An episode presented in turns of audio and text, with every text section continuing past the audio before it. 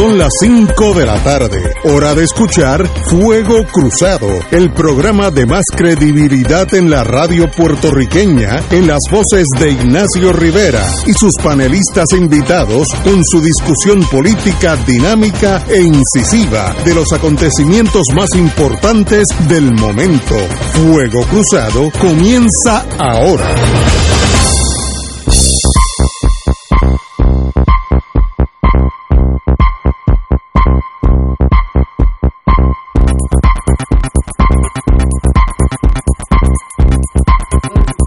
Amigos y amigas, hoy es un día especial, jueves, Llovedí, si estuvieran allá por el Vaticano con don Néstor Duprey Salgado, eh, falta hace. Pero estamos aquí, Romancing the Stone, disfrutando la vida.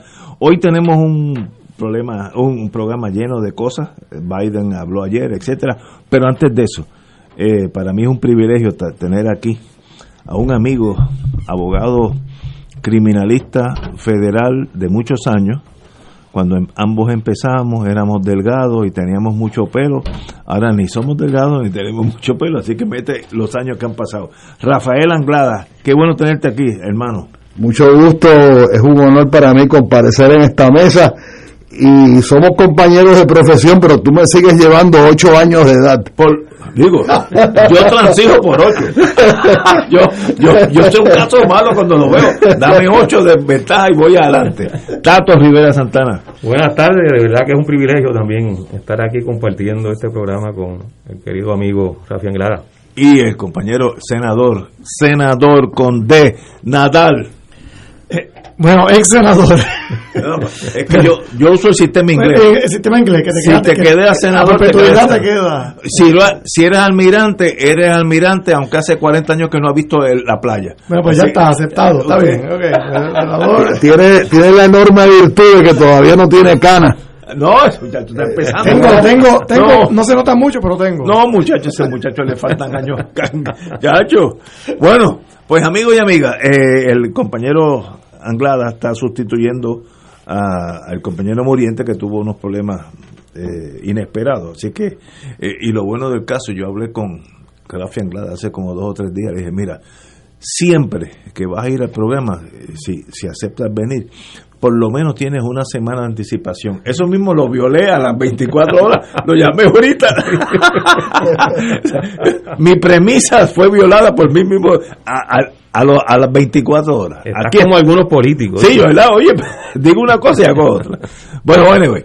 Ayer a las 9 de la noche, Eastern Standard Time, habló el presidente Biden a la nación por primera, pues, primera vez, eh, Address to the Nation, después de los primeros 100 días, etcétera, que es una tradición eh, estadounidense muy seria.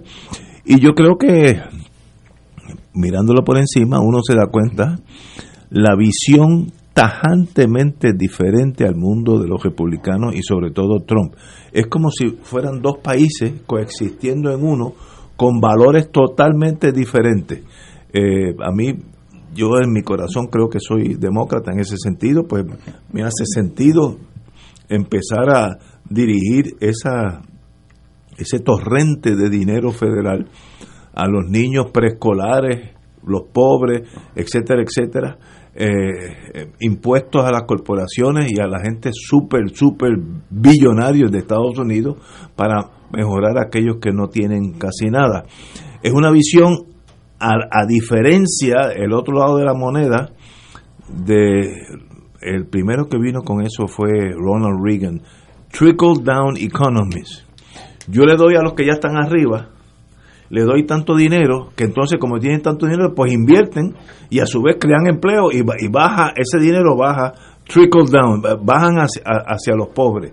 Los, los demócratas es AGB, yo ayudo a los pobres y, y eso generan el, el, la Pero masa. Biden mencionó ese término. Sí, así lo dijo. Lo, lo, dijo. Oye, no, no, que no le down economics has never worked. De eso nunca. Eso, eso, eso lo, oye, y ningún presidente había dicho eso. Eh, Reagan de esa manera, ¿no? Pero Reagan, eh, Biden tiene ese impulso de, de pueblerino, de, de, ayudar al pobre, ayudar al necesitado. Dijo que la nación tiene que uh, acercarse más en, en, el sentido de las razas, etcétera. Para mí estuvo muy bien. eh, veremos si esa agenda tan ambiciosa rompe la barrera de, de las cámaras, cámara y senado. Ahí puede haber problemas. Algunos, algunos demócratas conservadores que también digo, aguanta, aguanta, no tanto, pero qué bueno que tenemos esa persona de presidencia en la presidencia y la vicepresidente para mí tiene la posibilidad de ser aún mejor cuando le llegue el momento a ella. Así que vamos a empezar con el senador, usted que estuvo en Washington dando candela. Ha habido varias quejas de usted que todavía están pendientes. todavía, todavía a lo mejor quedan reproches allá. Pero sí, trabajé allí unos añitos que fueron muy buenos, años, muchos recuerdos. Pero mira, eh, eh, eh, anoche estuve atento al discurso de Biden. A mí te, te puedo, te tengo que admitir que me gustó mucho su, en general, su discurso. Siempre hay unas cositas en las que uno no está de acuerdo, eh, sobre todo en materia, hay cositas que él dijo de, política exterior, que uno no, necesariamente simpatiza con ella, pero en términos de lo que es política pública, ¿no? de su, su mensaje de, de reformar eh, lo que son pues las leyes federales eh, que penalizan excesivamente a, a las minorías étnicas en los Estados Unidos, pues, porque se enfocan en penalizar excesivamente delitos que usualmente cometen eh, eh, personas inmigrantes, ¿no? Y con unos castigos excesivos. Eh, su propuesta de, de infraestructura, de, hacer una inversión sin precedentes, por lo menos desde el tiempo, desde tiempos del New Deal de Roosevelt, que va más allá de arreglar puentes de carretera, es una inversión que él quiere hacer en educación, en, en salud, eh, cosas que son importantísimas para cerrar la brecha, ¿no? Eh, entre ricos y pobres en los Estados Unidos, que es un problema grave en los Estados Unidos. Es un país con mucha desigualdad, aunque sea el más rico del mundo, tiene mucha desigualdad. Y, eso, el índice Gini, ¿no? que es lo que usan las Naciones Unidas para medir eso, pues es muy negativo para los Estados Unidos.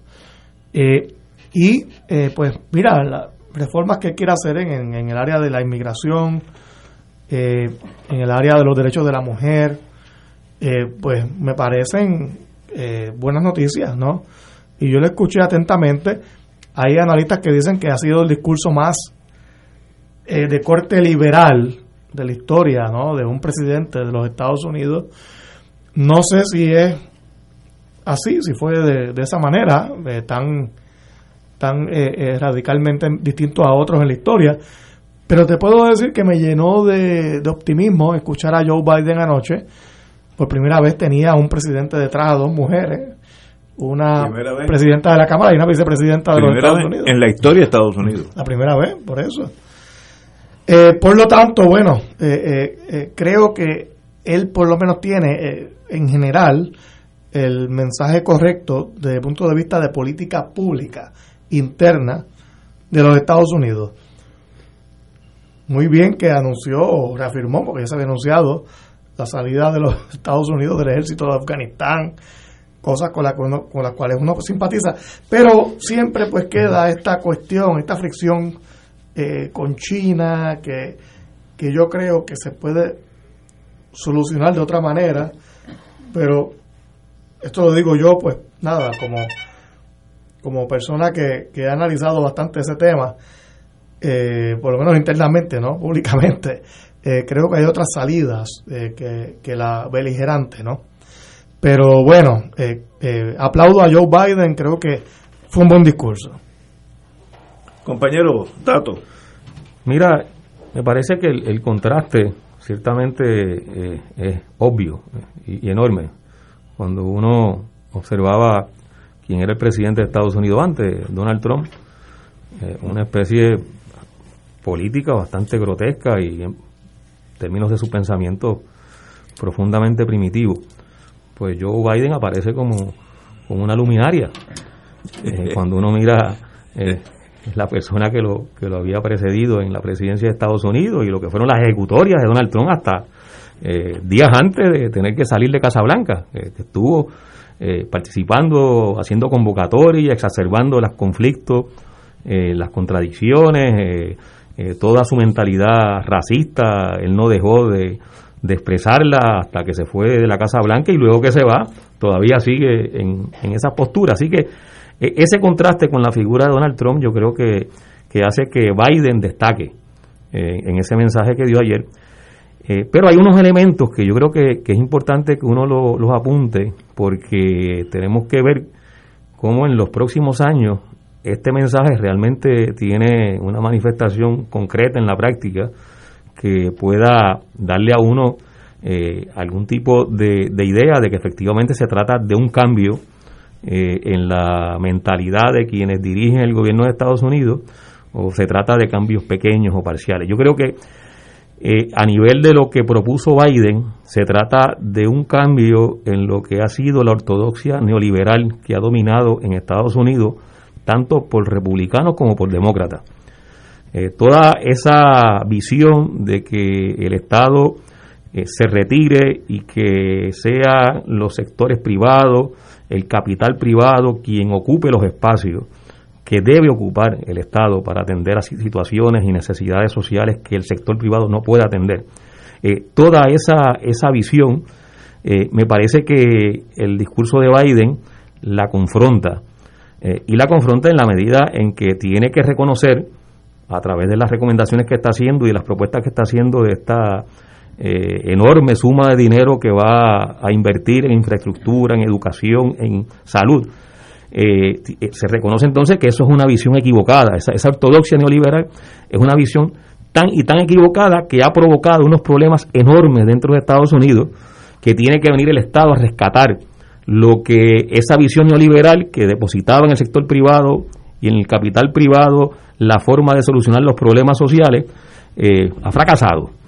Eh, y, esa, y ese reconocimiento de que hay que invertir en salud, de que hay que invertir en educación, de que hay que invertir en infraestructura, de que esa inversión va dirigida también a generar empleo, no es otra cosa que reconocimiento de que esa visión eh, neoliberal fracasó. Eh, y parecería, yo escuchaba a Biden anoche y parecía que estaba eh, escuchando a un discípulo de John Maynard Keynes.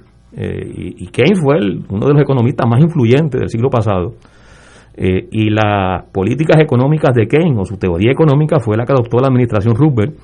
Y como decía José Nadal hace un momento, eh, fue la que eh, cobijó o, al amparo de esas teorías económicas de Keynes fue que se dio el nuevo trato y, toda aquella política de la administración Roosevelt que en Puerto Rico tuvo sus su consecuencias y, su, y sus efectos.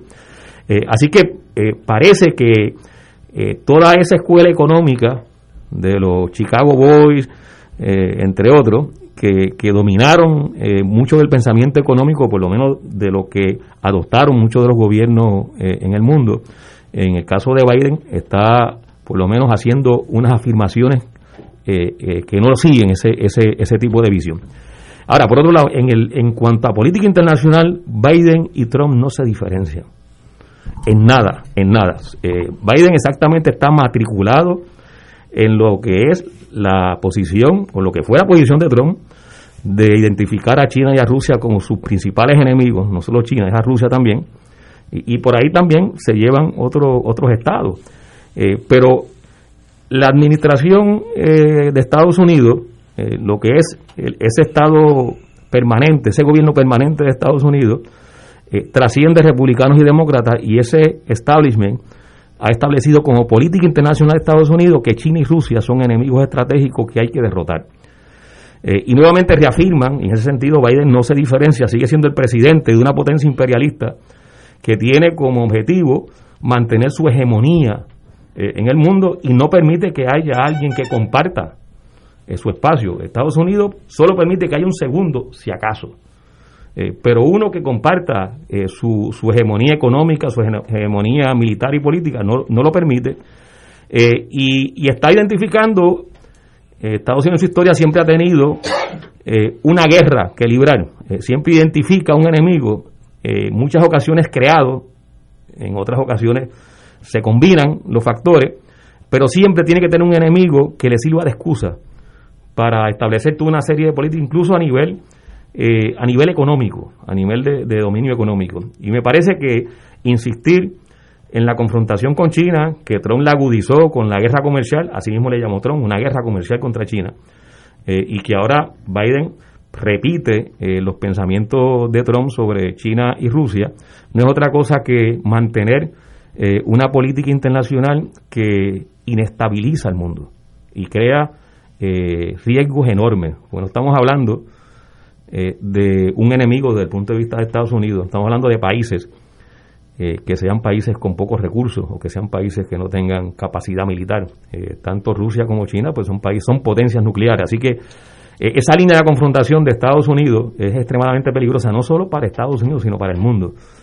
si se llega a, llevar mucho más allá y que pueda desembocar en algún tipo de, confrontación bélica o militar, pues las consecuencias que puede tener. Eh, en cuanto a Puerto Rico, yo creo que hay una advertencia, porque Biden, aunque no se refirió directamente, sí estuvo implícitamente el planteamiento de que todo ese gasto que va a hacer el gobierno de Estados Unidos en infraestructura, en educación, en salud, eh, se va a nutrir de nuevas contribuciones a los sectores más ricos, a las empresas que más riqueza generan, eh, cosa que, está bien que se le aumenten las contribuciones a esas empresas, eh, y a esos enormes millonarios que administraciones republicanas y demócratas les redujeron las contribuciones. Eh, pero en el caso de, lo que puede afectar a Puerto Rico es el hecho de que también identificó a esas empresas que utilizan paraísos fiscales para evitar pagar las contribuciones en Estados Unidos. Y ahí está Puerto Rico. Eh, no lo dijo directamente, pero en la práctica lo que está planteando es que Estados Unidos y su administración particularmente va contra esas empresas eh, que evaden los impuestos en Estados Unidos. Eh, y ante un gasto tan grande que se está planteando Biden a través de las políticas que formuló ayer, eh, pues pensar que la administración de Biden va a ir contra las leyes de exenciones contributivas que le han permitido a unas empresas en Puerto Rico, principalmente las que fueron anteriormente 936 y que ahora son corporaciones foráneas, que continúen beneficiándose de unas exenciones contributivas federales compañero don Rafael Anglada. Bueno, mira, añadiendo a lo anterior, yo creo que el problema que tiene Estados Unidos eh, es peor. Yo creo que por primera vez en la historia ya es obvio que Estados Unidos empieza a cesar de ser la primera potencia en el mundo, la principal potencia en el mundo ya es obvio que China va para arriba y Estados Unidos va para abajo. Por supuesto, Estados Unidos seguirá siendo potencia mundial probablemente por más de 100 años. Pero la que va para arriba no es Estados Unidos.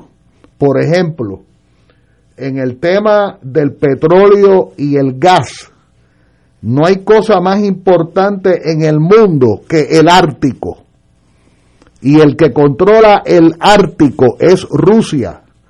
Rusia tiene una enormidad de barcos de esos rompehielos. Icebreakers. Y, y Estados Unidos está en ropa interior.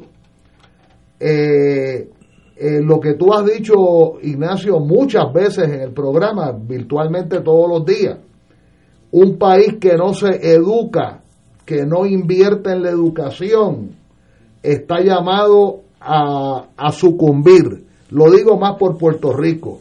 Estados Unidos tiene las mejores universidades del mundo, los mejores hospitales, tiene las mejores salas de conciertos y tiene eh, ciertamente deporte, pero todo está reducido para los más ricos. Yo me di el gustazo de estar hospitalizado por 20 horas en el Columbia Presbyterian en Nueva York, que yo me acuerdo cuando yo lo piqueteaba, cuando estaba el Chad Irán allí, hace 45 años. No has cambiado, brother. No, no, no, Yo, me di un gustazo de estar hospitalizado en el Columbia Presbyterian. Pero cuando me llegaron las facturas, se me quitó la, la alegría. Y yo tenía mi tarjetita del Seguro Social. Y yo me creía que una sociedad altamente desarrollada, una persona con la tarjetita del Seguro Social, pues iba a estar cómodo en un hospital. Pero el Chadirán tenía la tarjeta. No, el Chadirán tenía otras tarjetitas. Ahora, en cuanto a la cuestión de política internacional, para concluir, yo creo que Nixon era más inteligente que los actuales americanos. Porque, por ejemplo, por lo menos Nixon, estoy hablando hace 50 años, Nixon generaba que China y la entonces Unión Soviética estuvieran peleadas casi para matarse. El conflicto sino-soviético. 50 años después, Rusia, China, y voy a mencionar un tercer personaje, Irán, están hablados, están, están negociando todo, están negociando la energía, el petróleo, y finalmente quiero mencionar que usted se puede montar en un tren en Beijing y bajarse del tren en Londres. Los chinos han reconstruido la ruta de la seda. O sea que, que Estados Unidos más vale que le meta dinero a las escuelas, a los hospitales, a los puentes, a las carreteras. O sea, un país que, que, que tiene, está en controversia si el puente que tú te vas a subir eh, tiene problemas estructurales. O sea, Estados Unidos tiene que bajar la cabeza, tiene que ser humilde, o, eh, tiene que ser humilde y decir estoy mal, déjame arreglarme, déjame empezar a arreglarme. Y Estados Unidos va a seguir siendo una gran sociedad por los próximos siglos, como lo es Dinamarca, como lo es Bélgica, como lo es Holanda. Pero tiene que mirarse para adentro y no hablemos de los niños encarcelados en la, en la frontera, que eso es un crimen de, de lesa humanidad. Eh, bueno, déjame, yo creo que los imperios, desde que vino el primero, que recordemos que es el romano, básicamente tienen las mismas tendencias. Una es intolerancia a los, a los lo que ellos llaman súbditos. Eh, y yo creo que en ese sentido Estados Unidos no es una excepción. Estados Unidos es un imperio y como dicen los vietnamitas, cuando los elefantes caminan, pisan las hormigas sin querer. O sea, no, no es que el elefante dice, déjame matar hormigas, es que su tamaño, su dimensión económica y política es tal que al moverse afecta a gente. Eh, Estados Unidos, no hay duda, que es una potencia gigantesca, tiene, yo leí hace unos días en, The Economist, que un 27% de la economía de Estados Unidos se manufactura fuera de Estados Unidos, lo cual es incomprensible. ¿eh? Pero eso es la dimensión de ese imperio. 27% de lo que es Estados Unidos se, se manufactura en Brasil, Puerto Rico, Indonesia, lo que ustedes quieran. Eso, eso es difícil de comprender la magnitud de, esa, de ese renglón económico mundial. Eh, problemas de Estados Unidos, pues mira, sí, hay unos problemas de educar un pueblo más allá de la cosa técnica de tú saber reparar una transmisión automática, que eso requiere eh, un conocimiento, pero tú tienes que ser algo más redondeado. Como me dijo mi tío que había estudiado eh, medicina en Europa, dice, además de hacerte médico, te hace una persona leída. Y eso es una gran diferencia en Estados Unidos, que tú puedes ser un extraordinario ingeniero y ser casi analfabeta en todo lo otro. Es una, una sociedad muy técnica dirigida a lo inmediato. El sistema educativo de Estados Unidos pues nunca ha sido eh, eh, reverenciado por nadie en, ese, en el mundo adelantado. Eh, tomamos Europa, extraordinaria escuela, un, no es escuela, es sistema de educación, la diferencia, ¿no? El de las universidades es excelente, pero no el de escuela inferior, ¿no? y primaria. La escuela pública, en Mississippi, Oklahoma, es otra cosa. Eh, y sencillamente, pues, los imperios tienen defectos como todo en la vida y tienen que tratar de corregir esos defectos. Bajo los años Trump era de la, de la tesis, nosotros somos los primeros, somos más inteligentes que todos ustedes, más lindos, más bonitos, eh, mejor educados. Eh, era una locura imperial. Eso choca con la realidad. Biden bajó eso un escalón en el plano interno los demócratas son superiores a los republicanos y yo creo que uno de ustedes en el plano, eh, Tato fue el que lo dijo, en el plano internacional se asemejan mucho los republicanos y los demócratas, porque administrar un imperio requiere el uso de fuerza de vez en cuando. Desgraciadamente, eso es así, no, no, no, no es que tú quieras ser bueno o malo, es que si es un imperio, de vez en cuando ese elefante va, va a pisotear las hormiguitas. Y, y, Estados Unidos no es, no es excepción a esa regla.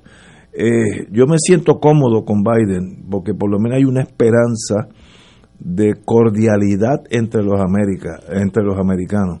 Los norteamericanos con Trump se dividieron en dos bandos, literalmente para dar un golpe de Estado. hasta ese punto llegó. La cuestión racial que siempre ha estado ahí, con Trump sencillamente voló por encima de la cerca, en el campo se dice por encima de los gandules, y sencillamente eh, miren todos los que han pasado, todos los casos que han pasado policías blancos matando negros, es una epidemia en Estados Unidos, una epidemia. Y, y, es, y continúa. Y eso hay que pararlo. ¿Cómo se enseña eso? Pues, ¿cómo se detiene eso? Con educación, dando el ejemplo de la nación, eh, Biden en ese sentido. Mañana espero que sea Kamala Harris, eh, dando un ejemplo de lo que debe ser la vida. No al revés. Este mundo es para nosotros los blancos, Trump y el que no esté con nosotros que se vaya o, lo matamos.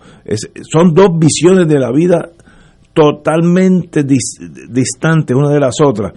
¿Se podrán comunicar esos dos bandos en Estados Unidos? Yo espero que sí, eso tomará años, porque esa división no es, no es fácil de erradicar.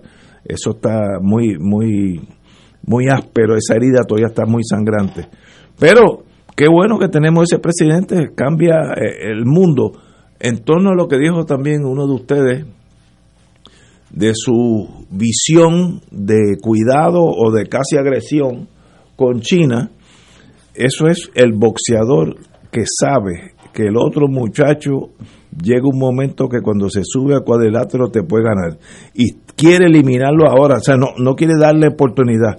Y China es una potencia mundial, ya tiene tres o cuatro portaaviones, eh, desde el punto de vista de inteligencia, la única, la única necesidad de tener un portaavión es para exportar tu fuerza. Porque si tú no vas a exportar tu fuerza con tener un sistema de defensa, como hacen los rusos, que, que tiene un sistema para entrar a Rusia, se necesita Dios y su ayuda porque toda la estructura militar está hecha para aguantar un enemigo que entra. Ya China tiene tres portaaviones y eso es que esa, esa fuerza está buscando un espacio en el Pacífico, una eh, esfera de influencia, sphere of influence, donde en ese Pacífico China va a ser un, factor económico o político gigantesco y no hay nadie que lo pueda detener. Yo creo que China tiene eh, su día a la, a la luz del sol en el Pacífico y va a ser una potencia. Estados Unidos no le gusta eso porque es el boxeador eh, que ya eh, ya está cumpliendo algunos años y todavía puede dar duro, pero sabe que ese muchachito joven algún día va a ser campeón mundial. De aquí a 100 años, como dice Anglada, tal vez. Ahora, mire el pasito que lleva. Cuando uno va a China, uno se da cuenta que las ciudades de Estados Unidos son casi medievales de vejez comparado con las ciudades chinas que, las más viejas tienen 40 años, las más viejas. unas cosas, unos edificios que no existen en ningún sitio del mundo unas avenidas que no existen en ningún sitio del mundo, ni en Estados Unidos. Ah, bueno, pues eso conlleva un día ser importante en el mundo, eso es obvio. Como me dijo a mí un gerente de la General Electric que fue trasladado a, China cuando China empezó a abrirse al mundo, dice, el énfasis chino, él, él era ingeniero eléctrico, muy buen amigo, el énfasis chino en educar ingenieros eléctricos en China es casi incomprensible. Me dice, un ingeniero eléctrico en China es el equivalente a una maestría o doctorado en e-, energía eléctrica en Estados Unidos. El equivalente. ¿Y por qué es eso? Porque el sistema quiere ser, quiere crecer, quiere tener su, su momento de gloria y lo tendrán, que genera tensión con Estados Unidos. Eso es inevitable porque ese imperio no va a dejar, ese elefante no va a dejar su espacio a otro elefante. No. Ahora, ¿Chocarán? Yo espero que no, porque si chocan, pues puede haber una desgracia mundial. Vamos a una pausa, amigos, y regresamos con Fuego Cruzado. Fuego Cruzado está contigo en todo Puerto Rico. ¿Tienes cáncer de páncreas o del pulmón? Si has recibido terapia y el cáncer continúa avanzando, no pierdas la esperanza. Existen nuevas terapias basadas en el perfil molecular para pacientes de cáncer de páncreas o pulmón. Estas están disponibles en Puerto Rico únicamente en Pan Oncology Trials. Llame hoy al 787-407-3333. 787-407-3333 e infórmate. Recuerda, no tienes por qué sufrir, pues Pan Oncology Trials tiene la solución que andas buscando. 787-407-3333. Mensaje de la Hermandad de Empleados Exentos No Docentes de la Universidad de Puerto Rico. El recién recorte presupuestario impuesto por la Junta de Control Fiscal a la universidad representa el despido de más de 600 trabajadores. Mientras esto sucede, el contratista Haddock despilfarra en contratos a su antojo y con total impunidad. Es por eso que este sábado primero de mayo, desde las 10 de la mañana, los trabajadores universitarios estaremos en Carmana, desde el recinto de Río Piedras. Denunciando este atropello, rechazando el contrato otorgado a Luma y los abusos de poder contra nuestro pueblo. Cómprame un sistema solar y escúchame aquí en Radio Paz. Todos los viernes a las 4 y 30 de la tarde te espero para que me cuentes tus inquietudes acerca de placas solares con baterías. Comunícate conmigo, soy Luis Enrique, al 787-536-7938 de Solar Store. Cómprame un sistema solar. Buenos días familia. Es la casa a la que siempre puedes llegar sin invitación. A las 10 de la mañana, Judith Felicie es tu anfitriona para conversar sobre medicina, psiquiatría de niños y adolescentes, artes, derecho, valores y fe. Todos los días por Radio Paz 810 AM. Buenos días familia. Donde una conversación parece demasiado corta. Buenos días familia. De lunes a viernes por Radio Paz 810 AM. 2.6 millones de autos en Puerto Rico, algunos de ellos con desperfectos.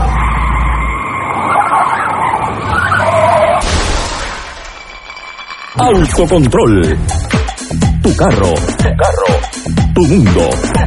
Lunes a viernes a las 11 de la mañana por Radio Paz 810 AM.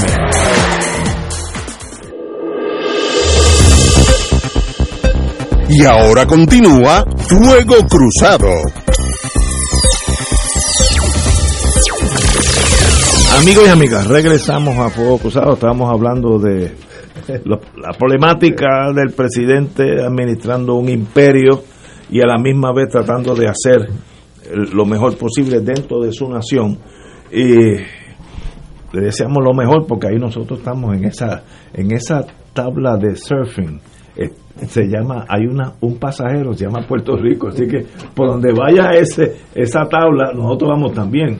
Eh, y sencillamente le deseo lo mejor. De paso, él tiene algo con la Biden, tiene un instinto de incluir las minorías. Hoy salió que el abogado Mark Colón, puertorriqueño, nacido en Nueva York, es un, un alto puesto en HUD, House and Urban Development, y sigue nombrando minorías. Obviamente, él quiere, está mirando al 24, ya sea él o, o el próximo candidato, están, él quiere tener esas minorías que le van a dar la mayoría de votos en el bolsillo y está trabajando. Fíjate que, que muchas minorías nombrado. Por cierto, eh, salió una encuesta antes de- del mensaje ayer, eh, donde la mayoría de los blancos le- no le daban notas positivas a Biden en los primeros 100 días.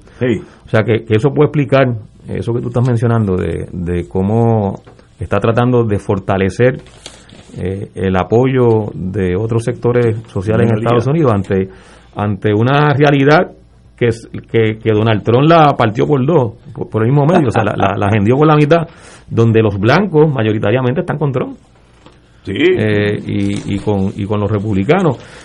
Y por lo mismo no están endosando ni están eh, respaldando la administración de Biden. O sea que yo creo que Biden está reconociendo que por ahí no tiene mucho de dónde eh, esa picar, derecha y blanca que lo que tiene que hacer es consolidar los sectores, que es que eh, que las minorías, cada, los demás sectores. cada año son mayores son son mayores en número yo me acuerdo cuando eh, uno de mis hijos se mudó a Texas eh, vi la transición de Houston, Texas, de un alcalde en Texas a ser latino en Texas, el alcalde. Y, y, y, y ha seguido creciendo eso porque la, la masa humana latina, mayormente mexicana, 90 y pico por ciento, en Texas sigue creciendo. Y llega un momento que va a ser mayoría. O das un golpe de Estado o te vas a tener que acostumbrar a coexistir con los latinos. Pero dijiste que la mayoría blanca estaba aumentando o No, no, la latina. Ah, por el latino. Sí. En Estados Unidos está los creciendo. que están creciendo más. Bueno, yo vi la transición a un alcalde latino en, en Houston, que era un enclave blanco.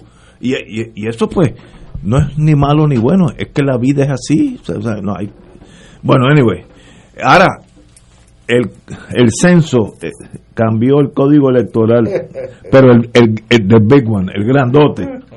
Eh, hay tres estados verán cambios en el número de votos en el colegio electoral, así que eso sí es importante allá. Eh, ha, ha habido unos muchachos que van a perder eh, representantes. California, New York van a perder, perdieron votos electorales. Eh, la, una parte de la región de los Grandes Lagos, no me, no los culpo porque el frío yo me mudaría para el sur también. Todo eso, pero ganaron eh, Texas, Florida, North Carolina, Oregón, Colorado y Montana subieron su participación. Así que se, se balancea, pero para el, para el colegio electoral eso es importante porque esos son los que a, a fin de cuentas determinan quién va a ser el próximo presidente de Estados Unidos.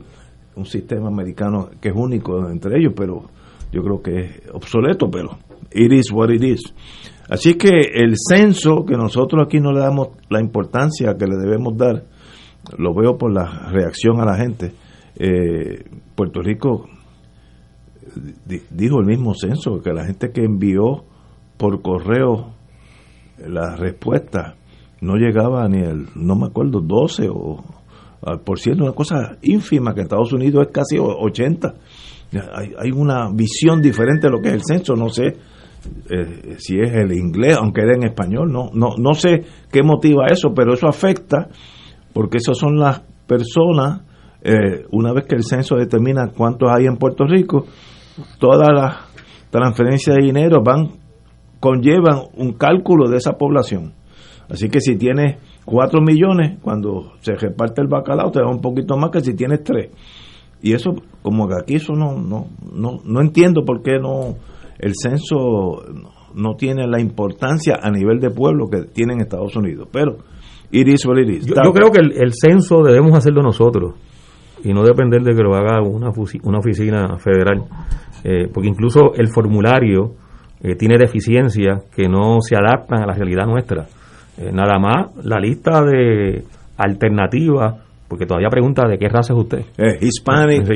La lista, la, la alternativa realmente no tiene relación con lo que es la- nuestra realidad social, nacional y, y política. Eh, de modo que es un, es un censo que está diseñado como tiene que ser para Estados Unidos, porque esa es la responsabilidad. Así que yo, yo, yo insisto, y, y sé que otros compañeros y compañeras también lo plantean, y otros sectores en Puerto Rico, de que el censo nosotros debemos diseñarlo y, seamos- y que seamos nosotros los que administremos el mismo y lo, y lo configuremos, lo trabajemos, etcétera. Eh, ahora, la, la respuesta pequeña, en parte es por eso, a mi juicio, pero en parte también porque eh, desde el 2010 para acá, eh, el censo dejó de ser exactamente lo que es un censo. Explícate, Este, explícate. antes se iba por las calles, o sea, se iba Eh, residencia por residencia, y se hacía una muestra enorme. Eh, no era que se fuera a, la totalidad de la residencia, pero sí había un, margen mayor de participación de la persona que censaba directamente con lo que se iba a censar. Eh, y tenía en ese sentido más certeza científica el censo que lo que ha tenido luego de que se cambió ese sistema donde ahora se, en, en los últimos censos se hace por correo, no es la primera vez que se hace por correo, también se hizo en censos anteriores y depende mucho de la voluntad de la gente de entregarlo. Este, en, en esta ocasión también existía el correo electrónico, o sea, había una página electrónica para que también se enviara, pero todo eso eh, son formas distintas, técnicas distintas que no sustituyen eh, ni van a sustituir al- la forma puerta en que se hacía, claro, que se hacía, pues incluso cuando se hacía de esa, de esa manera, eh, se incluía toda una información que es también útil para la planificación social, para la planificación económica, para la planificación de vivienda, por ejemplo. Eh, se, incluía que el, que iba a censar eh, daba una impresión de las condiciones en que estaba la estructura residencial. Y toda esa información aparecía en el censo y es una información bien valiosa porque da una idea eh, de en qué condiciones están las viviendas, eh, incluso en qué condiciones viven las personas, porque había una apreciación de, de, de, la persona que censaba, en qué condiciones vivían las familias que se estaban censando. Pero todo eso, todo eso ya no es con la de la forma tan directa en que se hacía antes, lo cual siempre hay que levantar ese asterisco porque esos datos tienen esa característica, se hicieron de esa forma, así que pueden haber unos márgenes ahí que no necesariamente son eh, precisos. Ahora, yo quería eh, mencionar lo siguiente, eh, este censo en cuanto a Puerto Rico, que lo único que ha salido es la información de, de cuánto vivimos aquí, 3.3 millones. 3.3 millones. Cuando se hizo el censo, que se terminó de hacer el, el año pasado, el 2020, 3.3 millones. ciertamente hay una reducción de 11 puntos y pico de por ciento con relación a lo que fue el censo del 2010, pero hay más de lo que se pensaba que había incluso de las proyecciones que se habían hecho. Y, y, traigo esto porque en el plan fiscal de la Junta, que certificó el viernes pasado, las proyecciones poblacionales de la Junta eh, establecían que para el 2020 en Puerto Rico iba a haber 3.1 millones de personas. Hay Así que, que, se quedaron por debajo de, por 200 mil eh, debajo a lo que era la, a lo que fue la proyección la realidad según el censo eh, anunciado en la semana pasada pero ¿qué pasa? Que el plan fiscal de la Junta hace unas proyecciones económicas sobre la base de esa población eh, y hace toda una argumentación con relación a las políticas de austeridad, los recortes en función de esas proyecciones poblacionales. De 3.1. De 3.1, pero que sigue bajando. O sea, la, la, gráfica de las proyecciones poblacionales de la Junta de Control Fiscal eh, básicamente van reflejando que la población en Puerto Rico va a mantener una tendencia a la reducción, pero de forma dramática. Hasta 2.7 millones de habitantes coloca eh, para el 2030, si recuerdo bien la, la, gráfica. Pero es una reducción constante. Eh, eso se tiene que, obviamente, ahora ajustar. Pero lo que uno tiene que plantearse, bueno, pues la Junta tiene que ajustar las proyecciones económicas. Eh, porque ya no se trata, o sea, si el argumento de la Junta es que porque va a haber menos población en Puerto Rico se van a reducir los ingresos porque va a haber menos impuestos, menos consumo, y por tanto es el argumento para fortalecer sus su recomendaciones de recorte, pues tienen que revisarla y por tanto tienen que revisar los recortes que están planteando en el plan fiscal eh, y que van a incluir en el presupuesto que se tiene que aprobar antes del 30 de junio de, este año. O sea, aquí hay uno, unos asuntos que es importante que lo discutamos, es importante que se ventilen públicamente, porque ese plan fiscal que certificó la Junta está basado en datos equivocados, por lo menos en cuanto a población. Y en cuanto a otros asuntos económicos, igualmente, eh, tienen unas proyecciones y tienen una interpretación del comportamiento de la economía de Puerto Rico que obviamente eh, se elabora y se diseña para justificar los recortes y para justificar el dinero y el sobrante que la Junta necesita que se estipule en el plan fiscal para poder justificar los planes de ajuste que está negociando con los, con los bonistas. Eh, que ya básicamente eh, negoció el de Cofina, negoció el del Banco Gubernamental de Fomento, negoció el del Gobierno Central, aunque este no ha sido aprobado todavía por el Tribunal Federal, negoció el de la Autoridad de Carretera y Transportación. Así que aquí hay una serie de, de asuntos importantísimos donde la Junta está decidiendo, pero sobre información que no es correcta. Eh, y esto es importante que se, que se mantenga en la, en la discusión pública. Compañero Anglada. Por cierto, además, y, y cierro con esto, perdona, Rafi. La Junta contrató a demógrafos para hacer esas proyecciones y les pagó millones de dólares, porque quien les está haciendo esas proyecciones es McKinsey. Y McKinsey es la firma de consultoría a la cual la Junta le ha pagado más millones de dólares desde que la Junta se estableció en el 2016. Y sus proyecciones son un fracaso. Compañero. No, mira, solamente añadir que todos fuimos testigos de un censo que aconteció en la fase inicial de la pandemia. O sea, todos nosotros éramos, entre comillas, visitados o nos dejaban unas hojas en las casas en un estado de sitio. O sea, yo bajaba las escaleras eh, eh, un poco bajo protesta a atender a un entrevistador que como cuestión de hecho fueron primero las hojas, después el entrevistador, después vino otro, de una, una manera un poco desorganizada. Eh, yo comentaba eh, ayer eh, en otro medio que hay una serie de factores que tenemos que tener en consideración cuando hablamos del censo y cuando hablamos de la demografía. En Puerto Rico se asesinan aproximadamente de 800 a 900 jóvenes puertorriqueños. Cuando digo jóvenes, me eh, enfatizo en edad reproductiva. Puerto Rico genera un promedio, y Ignacio sabrá mucho más, de aproximadamente mil convictos federales por año que son extraídos de Puerto Rico a cumplir en cárceles en Estados Unidos, póngale el promedio cuatro años, cinco años, siete años, lo que usted quiera, y entonces la próxima pregunta es cuán, cuánta percentila se queda fuera de Puerto Rico. O sea, que nosotros tenemos una, por virtud de nuestra situación colonial, eh, lo, lo, que tenemos es contar cuántos pasajeros entraron por Isla Verde y cuántos se fueron. Hay un elemento interesantísimo. Cuando se hablaba de, de mezclita los otros días y del guayaguaya, ese es otro tema fascinante, que es que si hay 26 vuelos diarios a Orlando, Florida, es interesante. Yo recuerdo cuando en Nueva York había una, había como un túnel aéreo con Boston o sea, usted si quería volar a Boston, usted no hacía reservaciones.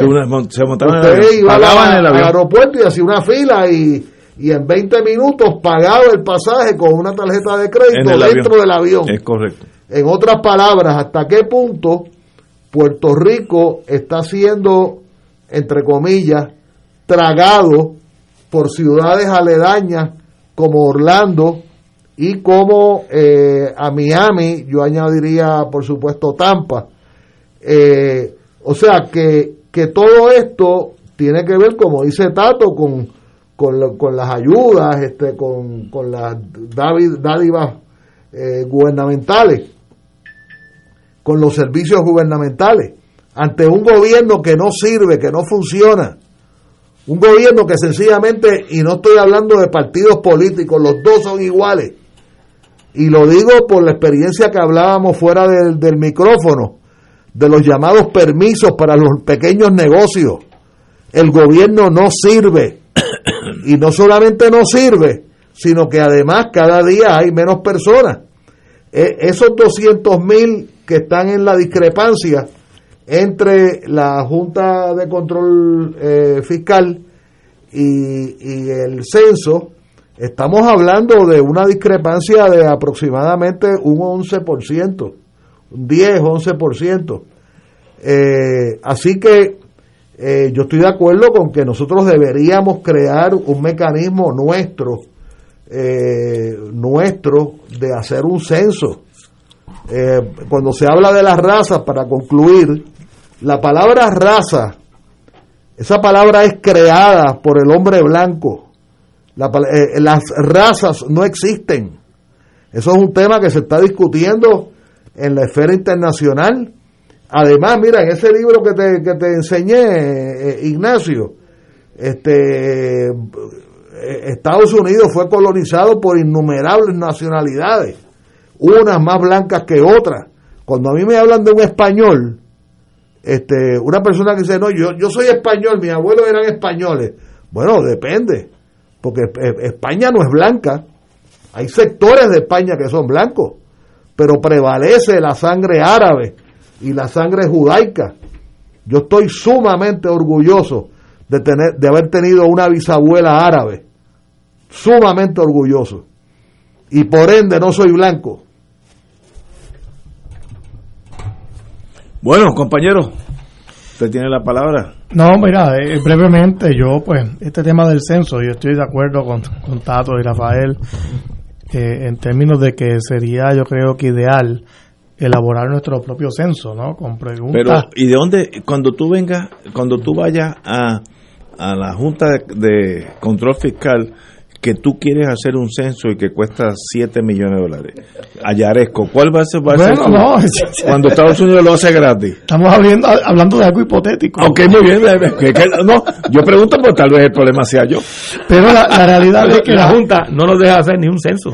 la- Así, la- de, así de grotesco. Bueno, es que nunca lo hemos pedido tampoco, pero, pero la realidad es que eh, las preguntas que se hacen en el censo y todos nosotros hemos llenado esos cuestionarios, esta vez fue este, por internet que yo lo llené. Eh, la realidad es que son preguntas que son poco pertinentes para la realidad puertorriqueña, ¿no? Todo es enfocado en el Estados tema continental, ¿no? De los Estados Unidos. Como debe ser. Porque si tú estás en Hawái tampoco es muy pertinente, es la cuestión del continente. Eh, y obviamente preguntas un poquito más incisivas, más específicas, eh, diseñadas para Puerto Rico, pues serían la gran cosa para nosotros, para comprender mejor nuestra eh, sociedad. Eso no significa que no tenga enorme importancia llenar el, el censo que ocurre cada 10 años, que nos llega del gobierno federal, ¿no? de los Estados Unidos. ¿Por qué? Porque eso incide mucho, como ya mencionaron, en los fondos federales, sobre todo fondos federales que tienen que ver con, con educación, con salud, porque muchos de, muchos de los programas de, de, de fondos como Medicaid eh, dependen de la demografía, cuánta población tiene Puerto Rico o X estado, y yo te envío dinero pues proporcional a tu población. Yo no yo no le doy 100% de fiabilidad a los números que aparecen en el censo. Eh, aparecieron 3.3 millones de puertorriqueños. Puede que seamos 3.1, como dijo la Junta. Nadie sabe, porque tampoco es eh, eh, tampoco es muy exacto el censo. Hay muchas, de hecho, ocurren ajustes año tras año. eh, Pero la, la Junta no hizo censo. Ese, ese es el, No, yo sé. que la Junta- proyecciones. eh, son proyecciones a base de, lo, de la, Por eso. Pero de la yo no- encuesta de la comunidad. Pero yo no pongo tampoco la mano en el fuego con los números exactos del censo, porque pueden Puede ser menos, puede ser más. Exactamente. Pero es que ese margen de error lo hay en California también, lo hay en mucha gente no contesta, No. entonces hacen unos ajustes estadísticos. Se Eh, supone que el ajuste estadístico pueda cerrar esa brecha, pero de Pero de alguna nuevo- forma deja abierta la Pero posibilidad de de nuevo, precisos. pero de nuevo, ese ajuste estadístico Sí. estaba diseñado para dónde? Claro. no tal vez para la sociedad puertorriqueña, ¿no? Aquí puede que haya una distorsión mayor, porque hay una barrera, ¿no? Eh, social, con la cuestión del idioma, la gente se amedrenta. Todo lo federal asusta al Eh, puertorriqueño. asusta a la gente, Eso es claro. algo de nuestra cultura. Y hay mucha gente que sencillamente no lo llena porque se asusta, no quieren dar información, eh, no entienden por qué es que tienen que llenar un formulario. Y yo creo que aquí en Puerto Rico hay más distor- distorsión con esos datos. Pero nada, vamos a suponer que son certeros. eh, De de todos modos, ha habido una reducción en población. Eso, como todo, oye, toda empresa tiene que ajustarse al censo. Tú tienes que hacer una planificación de cuál es tu mercado, cuánto tú puedes vender, y eso es a base de la población Seguro. que exista. Y el Estudio- censo te dice, hay tantos jóvenes, hay tantos viejos, y ahí tú más o menos sabes cuál es tu mercado. Y para los gobiernos tiene que ser lo mismo. Tú tienes que planificar a base de esos números. Pero aquí no hay planificación eh, de ese tipo desde el punto de vista público, ¿no? El sector gubernamental, yo no creo que está mirando eh, como se deben observar estos números para planificar estratégicamente cuáles van a ser los servicios que tienen que otorgar, hacia dónde tienen que dirigirse las inversiones públicas. eh, eh, y para eso es, es que el censo es muy útil. Yo, yo noté, porque uno, Rafi y yo practicamos lo criminal y pues uno choca con áreas de la vida que por lo regular el ciudadano no choca. En una casa donde haya un ciudadano ya naturalizado pre- norteamericano de pasaporte ya, pero en esa casa ya en Barrio Obrero, estoy hablando casos exactos, viven siete, seis indocumentados el miedo que esa gente tiene de enviar eso, porque dice, si yo digo que en esta casita mía, que es más chiquita que aquí, que el estudio donde estamos, viven siete personas, inmigración va a estar aquí pasado mañana. Y yo sé que eso no es así, porque el censo no comparte eso con inmigración pa- pa- para evitar eso mismo, pero la sospecha de que yo no puedo decir que aquí viven siete, pero esos siete para, para mundo estadístico es importante porque son siete personas en vez de uno. Y eso a mí me preguntado, yo no contesta, no se preocupe, no, no, yo no, yo tengo miedo. Y eh, viene esa cosa, eh, esa cosa federal en Puerto Rico que en Oklahoma no existe porque ellos son americanos, o sea que no, no, no tienen pugna emocional. Así que aquí puede haber más gente de lo que uno cree. Pero si no contestan y se esconden, pues no existen. Y a, la, y a su vez nos afecta a la larga, ¿no? Porque llega el momento cuando haya que repartir bienes o lo que sea, pues tenemos menos gente. Bueno, pero sobre todo para planificar el desarrollo del país. Exacto. Es importante saber cuánto es la proyección de crecimiento o de crecimiento poblacional. Ahora, yo leí la semana pasada, no sé si era el jueves pasado, que en Puerto Rico hay más muertes naturales que nacimientos. Ya lleva un tiempo así. Así que en realidad nosotros cada año tenemos menos gente. Si, si se mueren 10 y nacen 8, pues hay menos 2. Y es- eso no, no tiene nada que ver con la pandemia. Eso viene ocurriendo hace tiempo. ese- esa tasa de natalidad Eso, es lo que me leí. sí, sí. Pero quiero acotar que este no es un problema estrictamente puertorriqueño.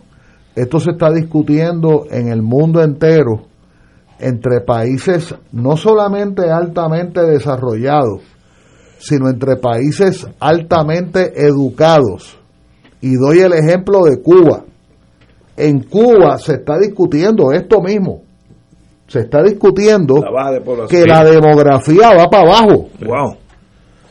Es que, porque Sí, no, es es solamente la migración, claro. es que la, la tasa de natalidad aquí es muy Es la baja. tasa ¿verdad? de- de muy natalidad. baja, claro. ¿Y, por, ¿Y por qué eso? Bueno, ¿Qué, qué pasa en Puerto Rico? Que la tasa de natalidad va por debajo de la tasa de muerte. No, no, no entiendo el, el factor sociológico para que eso pase. Porque hace 40 años nosotros teníamos... Bueno, porque hay una serie de condiciones sociales y económicas que llevan a que las personas prefieran tener menos hijos. Menos familia. Ok, Sí, sí, sí, sí. que el núcleo Sí, familiar sí. sea más, pequeño. sí, Y se, y se da, y es una tendencia que se da más en sociedades más desarrolladas, más educadas, ¿no?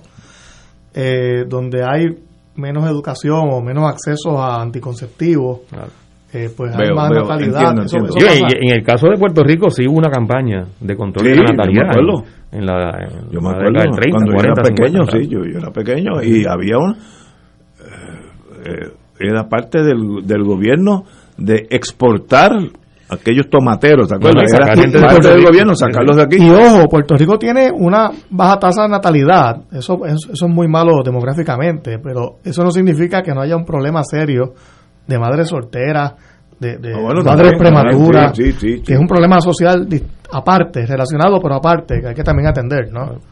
Por eso es importante la, tener esa información porque nos da una idea con datos objetivos de cuál es no solo el tamaño de la población, sino esas consideraciones que plantea José.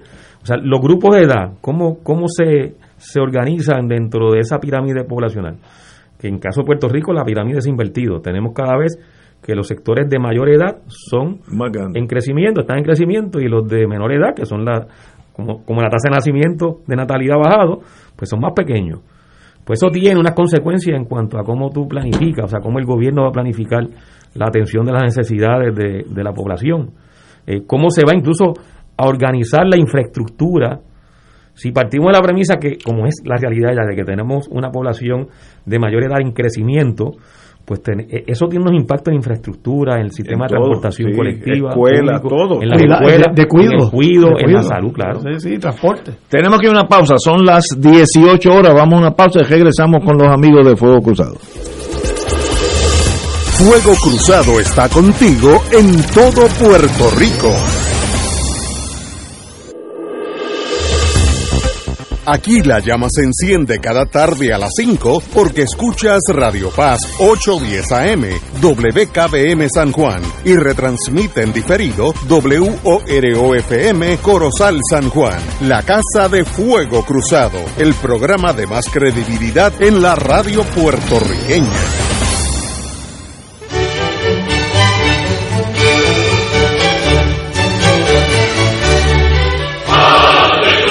Reina del cielo, alégrate, aleluya. porque el que mereciste llevar en tu seno, Resucitó como lo había dicho. Aleluya. Ruega por nosotros a Dios, Gózate y alégrate, Virgen María. Aleluya. porque ha resucitado Dios verdaderamente. Oremos. Oh Dios, que por la resurrección de tu Hijo, nuestro Señor Jesucristo, has llenado el mundo de alegría. Concédenos, por intercesión de su Madre, la Virgen María, llegar a alcanzar los gozos eternos por Jesucristo nuestro Señor. Gloria al Padre, al Hijo y al Espíritu Santo. como era en un principio, ahora y siempre, por los siglos de los siglos. Amén.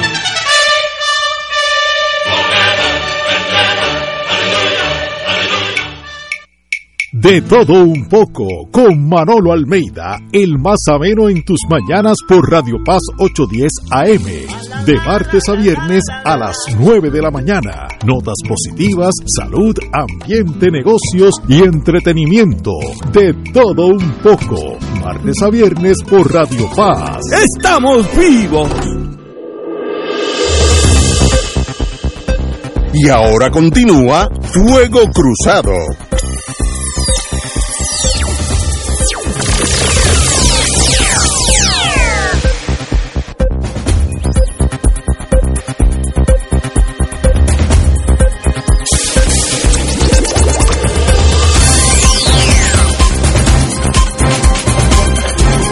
Regresamos, Boys and Girls de Fuego Cruzado. Oye, hay dos noticias que chocan.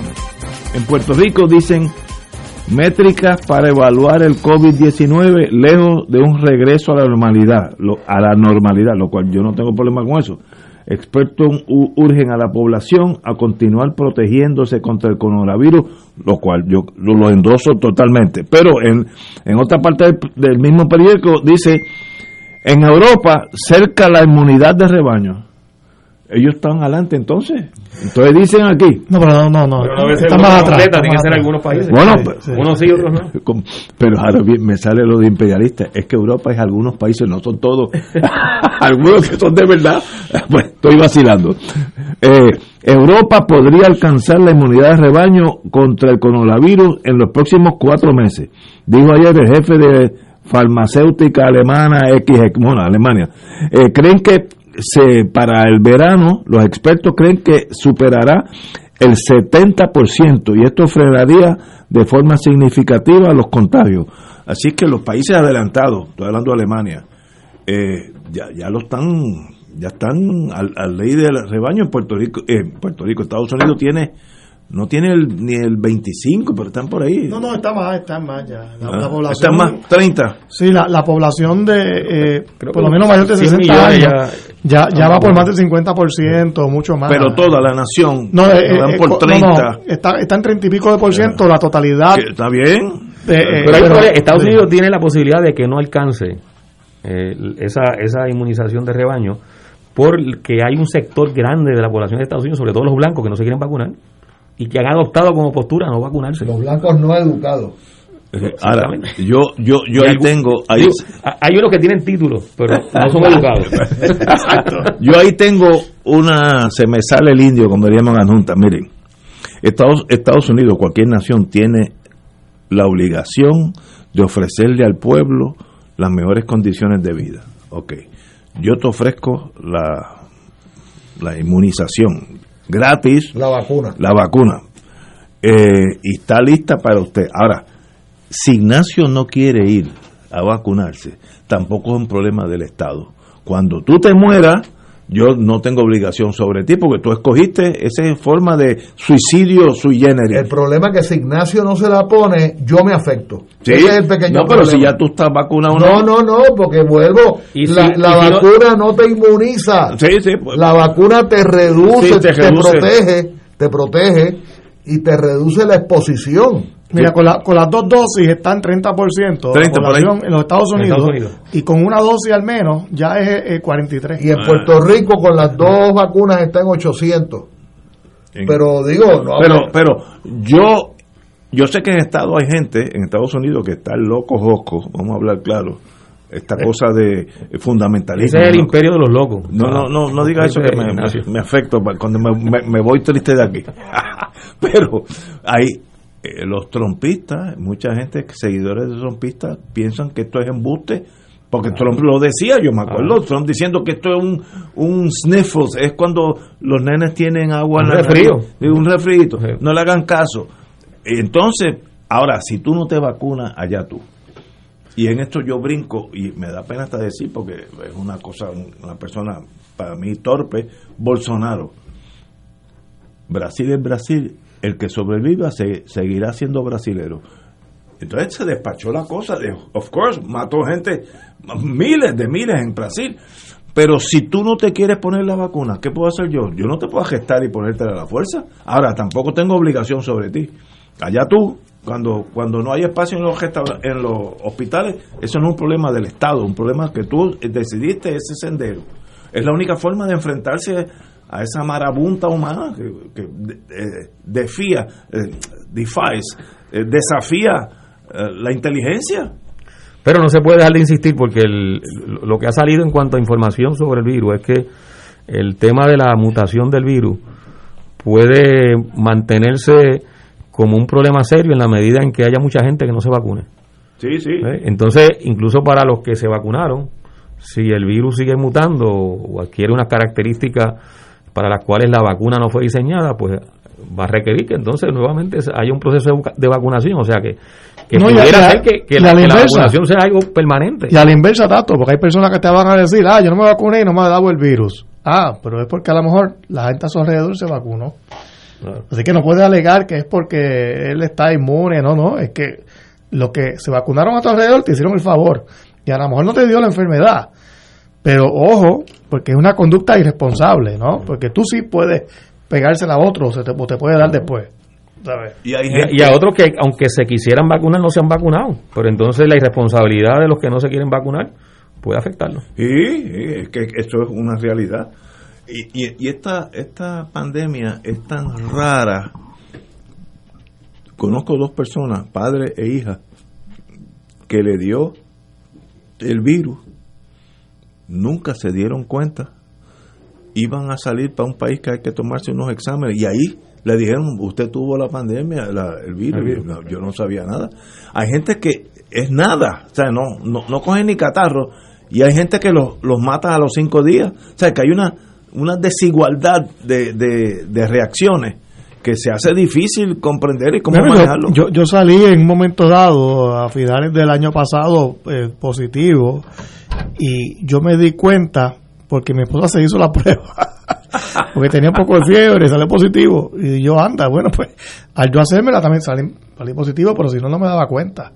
No y tuve hay los gente síntomas. que, que no reacciona Sí. y hay gente que no duran cinco días. ¿sabe? Hay, hay una diversidad de reacciones. Ya finalmente me vacuné y tengo doble, Tú- doble No, tú, protección. tienes, tú sí que Me estás la, la natural y la... Este tiene la, la de verdad y la vacuna. Nacho. Pero que me, me sucedió eso, ¿no? Eh, pero bueno, son cosas que... ¿Y, y dónde, cómo se pegó? Pues nunca Uno sabré. No, no, no. De verdad. Eh, lo importante es que uno, una vez eh, tenga la información de que diste positivo, pues te encierres, te mantienes en cuarentena por dos semanas eh, y es la conducta responsable para pues, asegurarte de, no contagiar a nadie, ¿no? Alemania dice, vuelvo al, esto salió en el primera hora hoy, que para el verano tendrán 70% inoculado y frenaría de forma significativa los contagios. Pues Alemania está adelante por un rollo. Yo, yo sé, el primer país que lo hizo fue Israel, que vacunó a todo el mundo en dos semanas. pero- Menos a los palestinos. no, no, es que fíjate A que dije Israel. no- No, fíjate- intencionalmente no, no- no, estoy de acuerdo contigo, pero dije Israel. En Israel, cuando la gente habla de Israel, los palestinos no existen. Es algo que a menos que vayas allí y vivas allí, yo, yo estuve un tiempito porque tenía un hijo que estaba por allá, es incomprensible. Temas que tengan que ver con los palestinos no existen. En ningún sitio en Israel tú te sientas en una mesa, cenar, etcétera, y pones a un tema que tenga que ver con Palestina. Eso no existe. Ese tema es como la- hablar en Alemania de, de los años de Hitler. de- o sea, hay temas que la sociedad no puede manejarlo y por tanto se, se esquivan. Una cosa que... Pero por una cosa bien terrible y eh, extremadamente injusta, porque Israel ocupa la tierra de los palestinos eh, y controla militarmente, Y- eh, y tiene, tiene el control de, la- de los accesos, de las entradas, La entrada y la salida. y la salida, Sí, sí. eh, tanto a la franja de Gaza como a Cisjordania, como parte de lo que hoy es Israel, que siguen siendo tierras palestinas. hay- Eh, e intencionalmente la política de Israel en cuanto a la vacunación fue excluir a los palestinos. Pero fíjate, es que tienes razón lo que dice, pero no es. Y es- y es responsable, y es responsable de lo que ocurra. pero fíjate, pensando como estando allá, no es que los excluyeran, es que no existen. ¿Sabes? Eh, ponte en, en la mentalidad que te estoy tratando, que es increíble lo que te estoy diciendo. Sí, pero Ignacio, no, eh, no es que es un acto volitivo, es que como no existen, no hay que vacunar. No, no, ellos saben que existen. Es No, que- no, es que sí, sí. ellos- Es emocionalmente, esa gente no son parte de Israel. Por tanto, no existen. Que absurdo, ¿no? Se parece a ese libro. hay, hay un odio cómo horrible. se creó los Estados The Unidos. Shaping of America. Es una historia heroica de los pueblos blancos de Estados Unidos, excepto que había un solo requisito, que los indios no existen y los negros no existen. Bueno, que. Y entonces tenemos el resultado ahora. Bueno, Ese yo- es el yo- problema de las sociedades supremacistas. Mira, todo, todos los actos supremacistas, todo lo que hizo Suráfrica en el cono surafricano, que creo que tú lo conociste indirectamente, ¿verdad? Lo que hicieron en, en África Sudoccidental, que fue generado por los alemanes en el siglo Sí, sí. XIX, es exactamente lo que hizo los padres de la patria norteamericana. Pero es que. O sea, ellos planteaban, a- había que mover a los indios, el removal and resettlement. Removal and resettlement. Y, y está siendo generoso. Y eso es sin hablar de los negros. sin hablar de los negros. Yo, creo que yo, en de- mi opinión muy, muy personal, ¿no? Eh, yo creo que la situación allí en el, en el to- eh, territorio israelí y palestino, hay muchas cosas que no tienen vuelta atrás. No, No hay- no hay- es una realidad que están, que están los israelíes allí. No, pero es insoluble. Mira, yo yo de- creo que, que deben eh, que deben tener pues el derecho ya de existir allí, pero no hay duda de que hay un problema de, de, de respeto a la cuestión de los palestinos que tienen que solucionarse Que debiera. de Ahora, algún modo, ¿no? te voy a explicar. Eh, así que, Es que- es una que de cal y una de arena, ¿no? Pero Yo- te voy a explicar. Pero tiene que tener solución, porque existe un pueblo y una nación palestina Pero es que estamos de que acuerdo. está, que, que está viva, que está defendiendo su derecho a tener su Estado, que, le, que además ha sufrido que le hayan quitado la mayor parte de su territorio y que lo hayan expulsado de su territorio. O sea, la, la emigración de palestinos forzada por el Estado de Israel no se trata de 100.000, de 200.000, se trata de millones, de palestinos que todavía, todavía viven como refugiados en, en, el Líbano, Bueno, en Siria y en otros estados. Puerto Rico, Palestina. Claro, claro. Ahora, te voy a decir la, la enormidad del problema. Como estoy en eso, estoy con el senador, eh, que es casi insoluble. Vamos a asumir, por la Segunda Guerra Mundial termina, el holocausto, y todo el mundo tenía un- una, un, pesar sobre lo que le pasó a los judíos, etcétera, etcétera. Y entonces, me voy a inventar un caso. Tú coges a Puerto Rico, que es Israel, más o menos del mismo tamaño. Aquí vivimos los puertorriqueños desde que, que Colón llegó. Nosotros somos los palestinos, estamos aquí siempre. Pero por lo que pasó, tú coges un millón de dominicanos, jamaiquinos, para no hacerlo tan personal, y los implantas aquí. Y le das el dinero, la fuerza aérea, la que sea, y, y- y los eh, y esos israelitas, es, esta es la tierra prometida.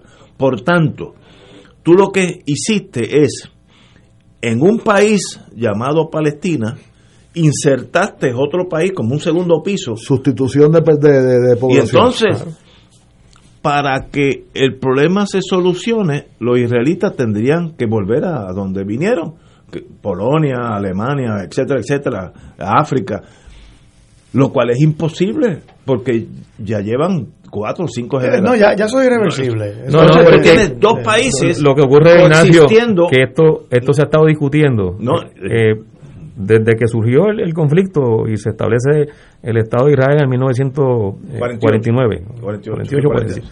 Eh, y y lo- en, en lo que se pusieron de acuerdo los palestinos, porque los palestinos han negociado y han tenido la flexibilidad incluso de reconocer precisamente eso que están planteando, de que hay un Estado allí ya de Israel, Y lo que se ha planteado y es lo que ha refrendado la comunidad internacional y las Naciones Unidas es que el Estado de Israel se quede en las fronteras del 67 y que las fronteras del 67 sea el punto de partida para el Estado palestino. Es lo justo, porque reconoce una realidad, pero por otro lado está garantizando el derecho a los palestinos de tener su Estado y de tener su nación. O sea, lo que Israel se apropió por la vía de la fuerza, los palestinos están reclamando por la vía diplomática también. Y esa, esa política la adoptó las Naciones Unidas. O sea, no es solo ya el planteamiento de los palestinos, es que formó parte de las resoluciones de las Naciones Unidas sobre el conflicto eh, palestino. Ahora, Israel se ha negado a cumplir con eso. Eso que es una política adoptada por las Naciones Unidas, Israel la, la, la ha transgredido con el respaldo de Estados Unidos. Ok, pero ponte de punto de y, vista... y si eso no se reconoce, la nación palestina no va a dejar de existir. No, no. Están ahí. Es que van- son problemas y, y- y la- insolubles. y se tiene que resolver. El problema es que se tiene que resolverlo. O sea, El- no, no, no se puede afirmar que es insoluble porque ti- tiene que dársele una solución a la necesidad de que una nación que existe, que ocupa un territorio, que ocupa su espacio, pueda realizarse como nación y pero- constituir su Estado. Pero espérate, vamos a ver el otro lado. El israelita promedio, educado, porque Israel tiene un- una educación primera clase, en todos los sentidos de la palabra, es un país ultra educado. Está con, y eso a mí me consta, porque ese tema sí se podía hablar. Está consciente que si ellos ceden un ápice, todos los todos los enemigos que están alrededor de ellos, la última vez que estuve hablando de ellos, eran 58 millones de, de personas alrededor de ellos, todos enemigos, los van a matar a todos. ¿Verdad que te estoy diciendo? Nos van a matar a todos. ¿Y por qué lo sabemos? Porque ya pasó en Alemania y nadie nos ayudó. Por tanto, esto aquí es aquí o el Armagedón. Ah, De aquí salimos con la de hidrógeno, porque nos van a matar. Pero ese es el chantaje Yo- del sector yo, yo no sionista. puedo pensar así No es- porque yo nunca he pasado por eso. Pero ese, ese es el digo- chantaje del sector sionista del No, Estado de Israel. Pero tú porque hay gente sectores no político, gente normal. Dice, No, eh, pero- pero te esta digo- gente llega aquí nos mata a todos. Pero lo que te quiero decir, Ignacio, en que Y ya in- pasó- incluso en Israel hay israelitas que están de acuerdo en que se constituye un Estado palestino en la frontera del 1967. O sea, hay unos sectores dentro de Israel. Pero esto es sectores, un sector bien pequeño, bien bueno, pequeño. no, evidentemente no son los que Bien, han, no, no, los- que es- han controlado el Estado de Israel, pero la, la política sionista que tiene una trayectoria histórica desde antes de que se Oh, creó el Estado de 100 Israel. años antes. Claro. Esa política sionista es la que sigue dominando eh, el Estado de Israel eh, y mientras esa política sea la que Israel eh, de- decida como, como su política, el Estado de Israel, ahí hay una realidad de conflicto explosivo permanente. estipulado, estipulado. Eso, ese, ese problema no es soluble, no, no es fácilmente solucionable, porque los antagonismos son tantos y la cultura del exterminio de los alemanes está en la cultura israelita tan marcado que dicen cuando nos, nos quemaron 6 millones de habitantes. Nadie protestó, ni Roosevelt, ni Churchill. Pero no fueron los palestinos, fíjate no, que- no, estoy de acuerdo. Pero dice, es que este es el este es el nuevo enemigo. Estoy pensando, no, no te estoy diciendo que yo tengo razón. Te estoy explicando la versión israelita. Dice, hay que tener cuidado, mira lo que ya nos pasó. Y pasó de verdad. Entonces, pues, uno puertorriqueño que ha vivido ha tenido la gracia que aquí los la única diferencia si eres independentista o estadista y eso es Mickey Mouse. Mira aquí a nosotros entre amigos ahora. Pero te digo que, Ignacio, que esa es la visión de ese sector sionista, porque de todas formas, lo que ha ocurrido en las últimas décadas es que quien está matando a un pueblo es el Estado de Israel. O sea, Israel, en la, en la última guerra de Gaza, eh, bombardeó y asesinó a 2.000 palestinos. Esa fue la última. Si nos vamos No, hacia no, atrás, no, sí, eso, o eso, sea, el, el- el la- que está, el que está haciendo el papel de asesinar y tratar de diezmar a una nación es Israel. No es el pueblo palestino. No, es que te dije, todo lo que tú has indicado, lo que yo he indicado, tienes razón. El problema es que la solución es inexistente, ¿eh? Pues el que tenga la pistola más grande, porque ahí no hay diálogo. Eso de, de tú sentarte, ah, yo me acuerdo con la, la vice ah, Hillary Clinton, secretaria de Estado, vamos a sentarnos en una mesa para llegar a un acuerdo. Y dice, qué inocencia, mano. qué inocencia, tú no sabes los odios que hay de ambos bandos, con razón los dos. Entonces, pues, no hay diálogo, eso es que tenga la, la pistola más grande, es el que va a, desgraciadamente, eso no tiene solución a menos que sea armado. Y a la larga, Mira, Ignacio, un clásico, un clásico que yo leí hace 48 años, escrito por Maxim Rodinson, con D, Rodinson. Un libro pequeñito, suavecito, te explica el origen del problema. Segundo, cuando la ONU eh, supuestamente creó a Israel, realmente lo que autorizó fue la partición de Palestina. Era particionarla. Y la palabra lo dice. Era pues un poco, te voy a dar este pedacito de tierra. Eso viene de un ministro, de un canciller británico eh, en el 1917. Balfour. Eh, Balfour, el ministro Balfour, que le prometió la tierra prometida nada menos que a los Roche, a los Roche, eh, Rothschild, que el autor principal de la historia de los Rothschild es un escocés de nombre eh, Neil, Neil eh, te digo el nombre ya mismo, un hombre de un hombre culto de derecha extrema, casado con una somalí. pero está la partición del 47 y está como dice Tato, el acuerdo del 67, que es el que todo el mundo trata de, cohabitar con ese acuerdo. Mira, cuando llegó Netanyahu, Netanyahu, jovencito a Naciones Unidas, ya él había pasado por ser jefe de inteligencia de la Fuerza Aérea Israelí y llegó a Naciones Unidas de pichoncito de embajador y, lleva como, como 30 años de primer ministro en Israel. Eh, yo creo que los dos tienen razón, es insoluble entre comillas, pero hay que resolverlo. Y los palestinos, la, específicamente la Organización para la Liberación de Palestina, entonces dirigida por Yasser Arafat, en, el, en los, aquellos acuerdos de Camp David, estuvieron de acuerdo con la existencia del Estado de Israel. O sea, lo que se alegaba era que la Carta Constitutiva de la OLP eh, convocaba al exterminio de Israel.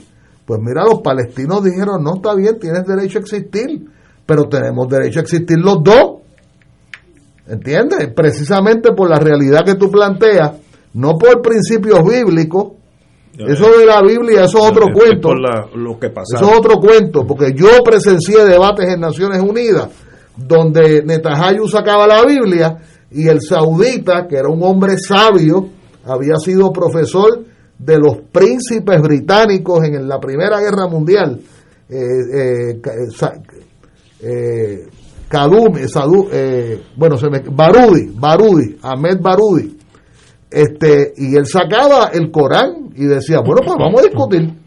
Tú sacas la Biblia y yo saco el Corán. Y al final era una discusión que era, era espectacular aquella discusión.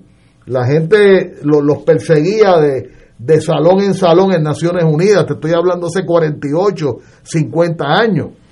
Pero el problema hay que resolverlo de alguna manera. Y no puede ser por el concepto de que no voy a entregar ni una pulgada porque ellos siguen robándole la tierra a los pueblos árabes y árabes palestinos. Yo estoy de acuerdo con que no se va a poder regresar a pre-año 47, pero por lo menos, por lo menos, ponernos en el 67 y que todo el mundo viva en paz y en armonía y se eduquen y sean felices y se casen unos con otros. Eso no va a pasar por ahora. Y digo, y regreso a mi corta experiencia, hay que estar allí y hablar con la intolerancia de diálogo. O sea, no, intolerancia al diálogo, no está hablando intelectual, no, no, eso ni se habla. Oye, pero las veces que se, pues, se ha dado procesos de negociación serio, se han producido acuerdos importantes. Eh, Tiene que pasar algo, una catástrofe. eh, mencionó Camp David. Los acuerdos de Oslo, que fueron los últimos. Eh, Israel los violó todo después que lo firmó. Bueno, y en el caso de Israel asesinaron al primer ministro que le estrechó la mano a, a Yasser Arafat. o sea, lo- la- la- el mundo tiene que Menachem mantener... No, no, era Yitzhak Rabin. Yitzhak Rabin, Yitzhak Rabin. Rabin. Sí, sí. O sea, el- el- la comunidad internacional tiene que mantener la presión, pero una presión sólida, fuerte hacia Israel y hacia Estados Unidos, porque si Estados Unidos le quita el apoyo a Israel, esto se soluciona más rápido que ligero. Bueno, mira, hablando de eso, Tato, el, el crimen más horrendo es que por milenios o por centurias, Jerusalén se respetaba como la capital de todos los habitantes y de todas las religiones. Por muchos años Estados Unidos respetó de que la capital de Israel no fuera Jerusalén. Pero creo que fue bajo Reagan Reagan la- que vino el cambio de aceptar mover la embajada americana desde Tel Aviv a moverla a Jerusalén. Y Donald Trump Y lo de ahí para adelante, por ahí para abajo, ¿entiendes? Y los demócratas ni se diga, ni se diga, empezando por Kamala Harris, que es sionista. Pero es que digo, el análisis aquí entre nosotros es lógico y tiene razón. Trasládense allí con los con las tragedias y los odios que hay y no se puede ni hablar del, del, del- de- del tema, no, o sea, el tema no existe. Eh, una cosa que es incomprensible. Yo vi, eh, me llevaron, como yo siempre estoy hablando de cosas militares, me llevaron a, a, a Ben Gurión, a, a la a la, la, la base aérea, hay un aeropuerto en Israel que el lado de derecha, cuando aterriza el avión, es civil, el lado izquierdo es militar, Ben Gurion, el aeropuerto Ben Gurion. Y yo nunca había visto en mi vida lo que los militares llaman runway alert. ¿Qué es eso? Eso quiere decir que tú tienes 12 aviones israelitas con los pilotos adentro, en la cabina adentro.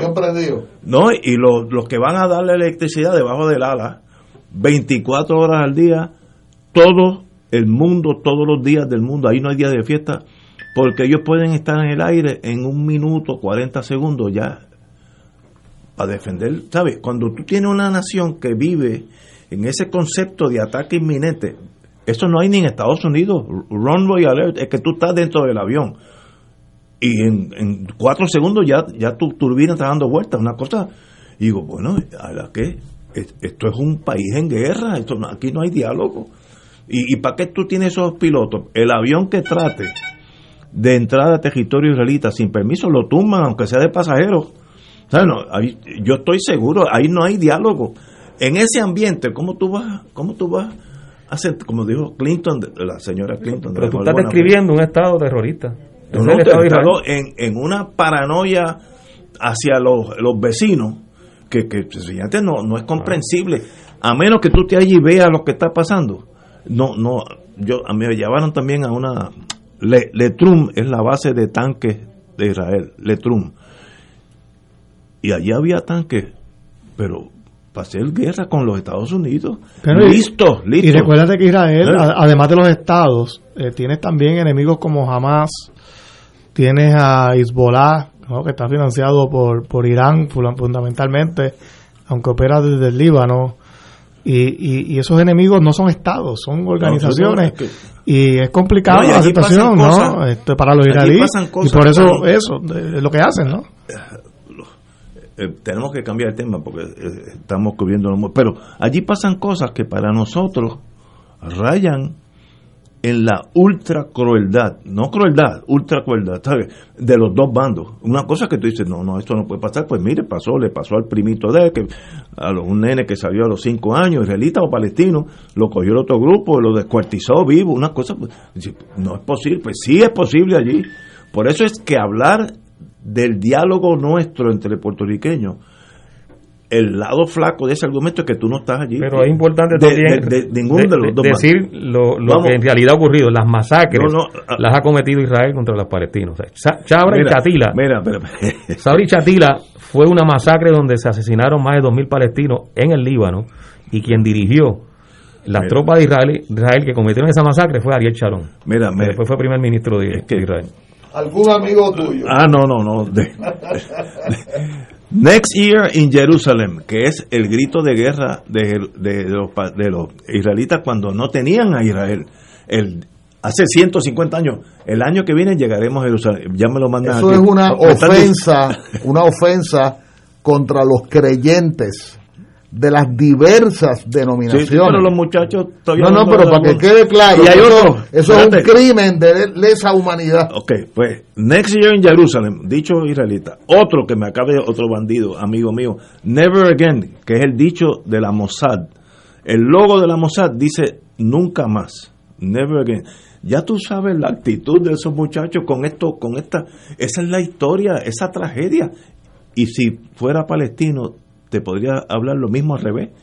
¿Sabes? No, aquí no hay buenos ni malos, es que es terror y terror. No, no, no, no hay, Pero no es hay que no, campo para el diálogo. no se puede equiparar. Ignacio. Tenemos, tenemos que ir a la, una la pausa. realidad es que hay un pueblo sometido que le quitaron sus tierras, que los han desplazado, que los forzaron a emigrar y que los han masacrado. Esa no ha sido la reacción de los palestinos hacia los israelíes. Señores, dejamos el tema porque no creo que lleguemos. Ya me están escribiendo los muchachos. Ah, Hablando de ese tema, fíjate como ya la. Pero qué bueno que nosotros vivimos en otra época de paz. Aquí no ha pasado, digo, la guerra civil de Estados Unidos fue entre nenes comparado con lo que han pasado por allá. Masacres espantosas. Vamos a una pausa, amigos. Fuego Cruzado está contigo en todo Puerto Rico. Mensaje de la Hermandad de Empleados Exentos No Docentes de la Universidad de Puerto Rico. El recién recorte presupuestario impuesto por la Junta de Control Fiscal a la universidad representa el despido de más de 600 trabajadores. Mientras esto sucede, el contratista Haddock despilfarra en contratos a su antojo y con total impunidad. Es por eso que este sábado primero de mayo, desde las 10 de la mañana, los trabajadores universitarios estaremos en Carmana, desde el recinto de Río Piedras. Denunciando este atropello, rechazando el contrato otorgado a Luma y los abusos de poder contra nuestro pueblo. Fanático del deporte, la mejor información y el mejor análisis lo escuchas los sábados a las 2 de la tarde por Impacto Deportivo con Javier Sabat y el más completo elenco en deportes por Radio Paz 810 AM y en las redes sociales Facebook Impacto Deportivo Radio PR Twitter e Instagram Impacto underscore Deport juntos, impactando el deporte nacional. En Oro 92.5 FM, Radio Paz 810 y el Canal 13 estamos trabajando a tono con la emergencia que en estos momentos está viviendo Puerto Rico. Estamos ofreciendo nuestros servicios al máximo con el personal disponible según nos permitan las circunstancias. Si tiene un mensaje para ofrecer a sus asociados, clientes o personal, solo tiene que llamar al 787-349-7949. 787-552-0825 y nuestros empleados le al personal de ventas para atender su necesidad. A nuestros clientes estén en comunicación con su ejecutivo o ejecutiva de ventas que continúan ofreciendo sus servicios como de costumbre. Recuerden los teléfonos 787-349-7949 y 787-552-0825. Y ahora continúa Fuego Cruzado.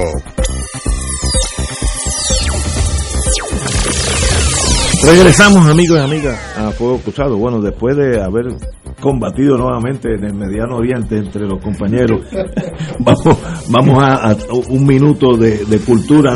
Nu- nunca le hace daño a nadie. Tenemos con nosotros el profesor Ra- Rafael Caballero, director del Instituto de Educación Ambiental de la U- Universidad Ana G. Méndez. Compañero, Sí, dígame usted. Bueno, estamos ahora mismo en el proceso de apoyar a lo que es OSHA, la Administración de Seguridad y Salud Ocupacional de los Estados Unidos, que nuestra, nuestra oficina, el Instituto de Educación eh, Ambiental de la Universidad, también es el centro de adiestramiento OSHA del Atlántico. Así que nosotros somos el ente autorizado por OSHA federal aquí en Puerto Rico y el Caribe y estamos en esta función de adiestrar a los trabajadores que miles eh, impactamos todos los años.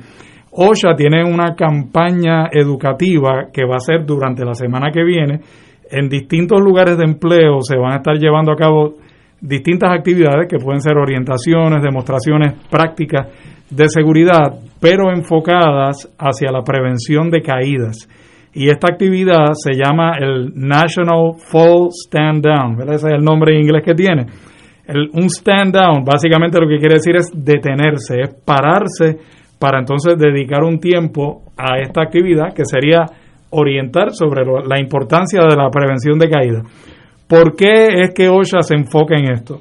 Estamos hablando que en Estados Unidos todos los años mueren miles de personas en el empleo y en caídas nada más alrededor de 800 personas mueren en los últimos años. Así que se le está dando énfasis a que eh, la prevención de las caídas sea algo que esté en las mentes de las personas para que cambien las prácticas en el lugar de trabajo, para que se lleven las cosas que no están en orden a estar en cumplimiento con la reglamentación y esa pérdida de vida no ocurra, porque entonces estamos hablando del trabajador que salió, pero entonces no, no pudo regresar a su familia porque se lesionó o porque murió, ¿verdad?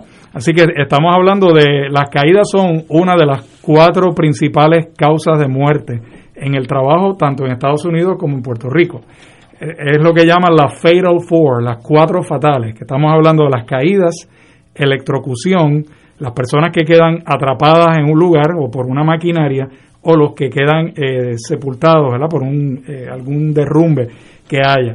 Las caídas son una de esas causas principales, así que para contribuir en esa gestión, lo que estamos eh, trabajando en el instituto y en el centro de adiestramiento OSHA es una charla de orientación que va a ser breve, va a ser solamente una hora, y esa es la idea del stand down, ¿verdad? De ese detente, que sea algo breve, no es un seminario de un día completo, es una actividad corta que la, la gente le pueda prestar buena atención y la vamos a hacer a través de la internet, vamos a hacerlo a través de la plataforma Zoom, Así que vamos a poder alcanzar a una cantidad de gente que van a poder tener un tú a tú con el instructor que es un experto en este tema. ¿Cuál es el site para aquellos que... Ahora mismo el registro lo pueden hacer a través de la página de eventbrite.com.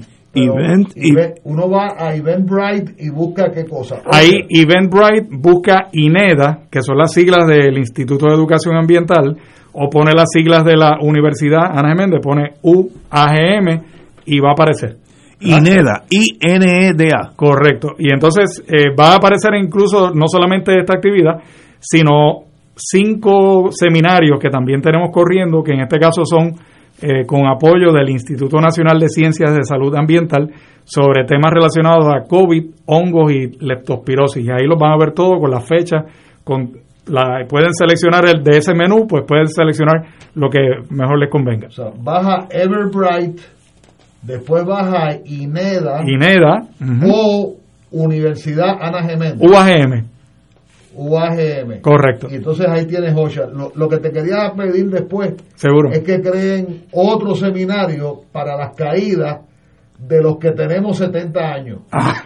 Yo considero. Eso puede ser otro. Yo considero que mi, mi peligro principal es la bañera y la escalera. Sí, sí. Así que hagan uno para eso. Y, y en las casas, de hecho, ocurren. En la bañera se. sí, sí, sí, son, son, peligrosísimas. Eh, y eso sería algo bien interesante verificar en, en las estadísticas que pudiera tener, digamos, el Departamento de Salud sobre ese tipo de, de incidentes, porque lo que es en el, en el trabajo hay estadísticas porque entonces por un lado está Puerto Rico OSHA y por otro lado está el, Fondo del Seguro del Estado que, está recopilando. Sí, sí, sí, sí. que entonces, pero eso es real, hay cantidad de gente que se lesionan o mueren por caídas en la casa. Cosa. A mí me ha pasado eh, las últimas semanas que uno va pues a un restaurante y la persona que tenían por la mañana mapeando mapea con jabón de más y se queda el piso el día entero resbaloso. Y yo, pero Oye, yo todavía me, balanceo bien, soy bastante joven.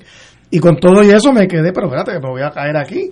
Imagínate una persona mayor que yo. Sí, sí. Es un peligro. Bueno, y hablo ahora de la experiencia que tuve recién. Hablo con la persona que va a ser nuestro recurso y me dice, mira, yo eh, tengo conocimiento de una persona que murió recientemente eh, trabajando, pero estaba haciendo un chivito. ¿Eh? y entonces ahí hay un asunto de que tiene que ver con el dueño de la casa, porque las personas que somos dueños de, la casa traemos a alguien a hacer un trabajo, nos convertimos en patronos, Sí, no, le- sí. legalmente hablando. Si no está por el, si no está asegurado por el fondo. Correcto. Si no hay una póliza funcionando, pues entonces no solamente hubo la pérdida de vida, sino que el dueño de la propiedad entonces entra en un problema legal.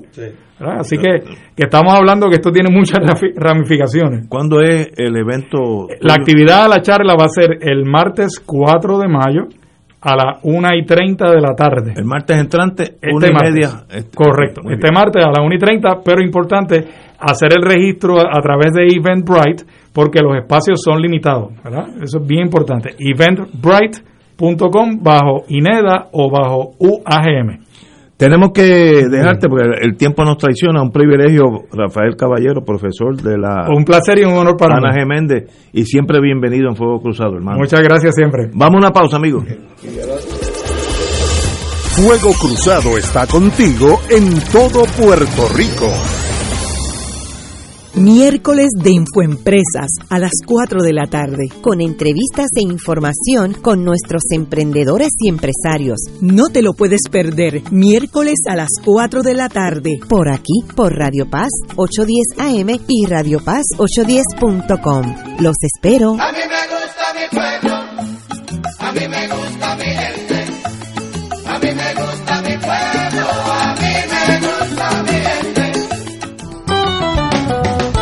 Escucha los sábados a las 5 de la tarde para servirte un programa del Colegio de Profesionales del Trabajo Social de Puerto Rico con los temas de interés a la comunidad. Recuerda, los sábados a las 5 de la tarde para servirte por Radio Paz 810. Fuego Cruzado, el programa de más credibilidad en la radio puertorriqueña, es ahora la tribuna abierta de análisis noticioso, con diversas perspectivas que exploran el trasfondo de lo que acontece a diario y cómo nos afecta. Escucha Ignacio Rivera y sus panelistas invitados de lunes a viernes en Fuego Cruzado en transmisión diferida a las 10 de la noche por Oro 92.5 FM.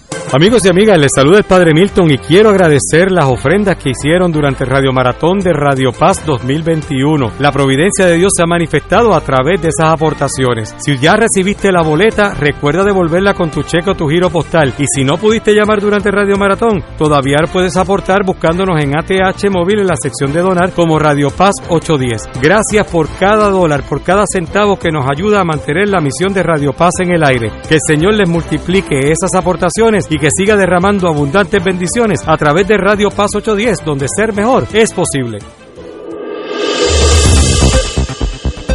Y ahora continúa Fuego Cruzado.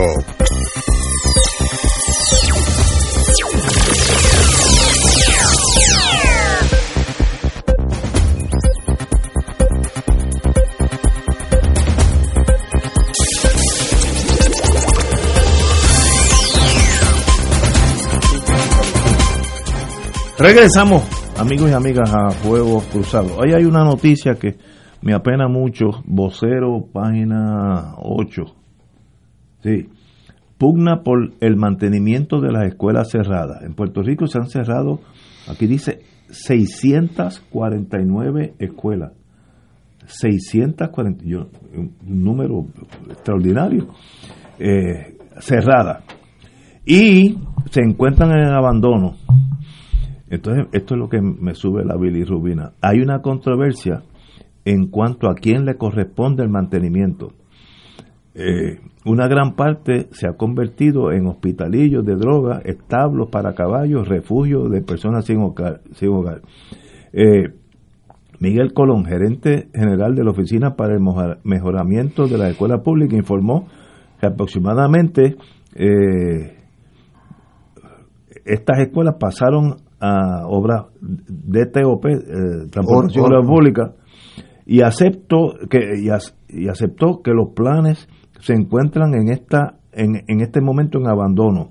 Pero él no él está di- indicando también que ya no son propiedades del Departamento de Educación, a pesar que lo, lo que dice la ley, por tanto, educación no tiene nada que ver con ellos, eh, no tiene que ver obras públicas con ellos tampoco, y entonces esto se ha quedado en un desierto de la nada. Y el problema es peor, Eh, Ignacio. una- una cosa incomprensible. Pero, pero la realidad es que educación no, el departamento como tal no es propietario. no, no, y ya la abandonó. Porque la- así que- la- las escuelas más viejas son del DTOP, ¿no? De Transportación y Públicas.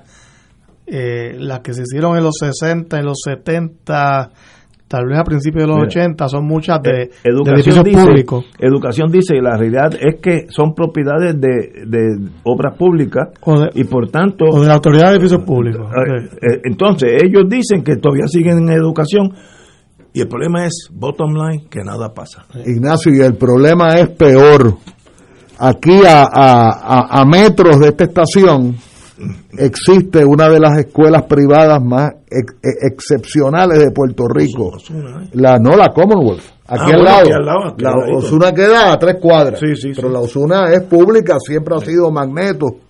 Yo en una ocasión, por poco termino en la Osuna, en noveno grado. Bueno, el problema que yo quiero plantear es que el problema es peor porque mientras nosotros nos, eh, nos entretenemos con la pandemia, con el problema de las escuelas impactadas por los terremotos, por el problema eterno del Departamento de Educación, de los maestros sustitutos, etcétera, etcétera, la clase dominante en Puerto Rico tiene sus escuelas abiertas.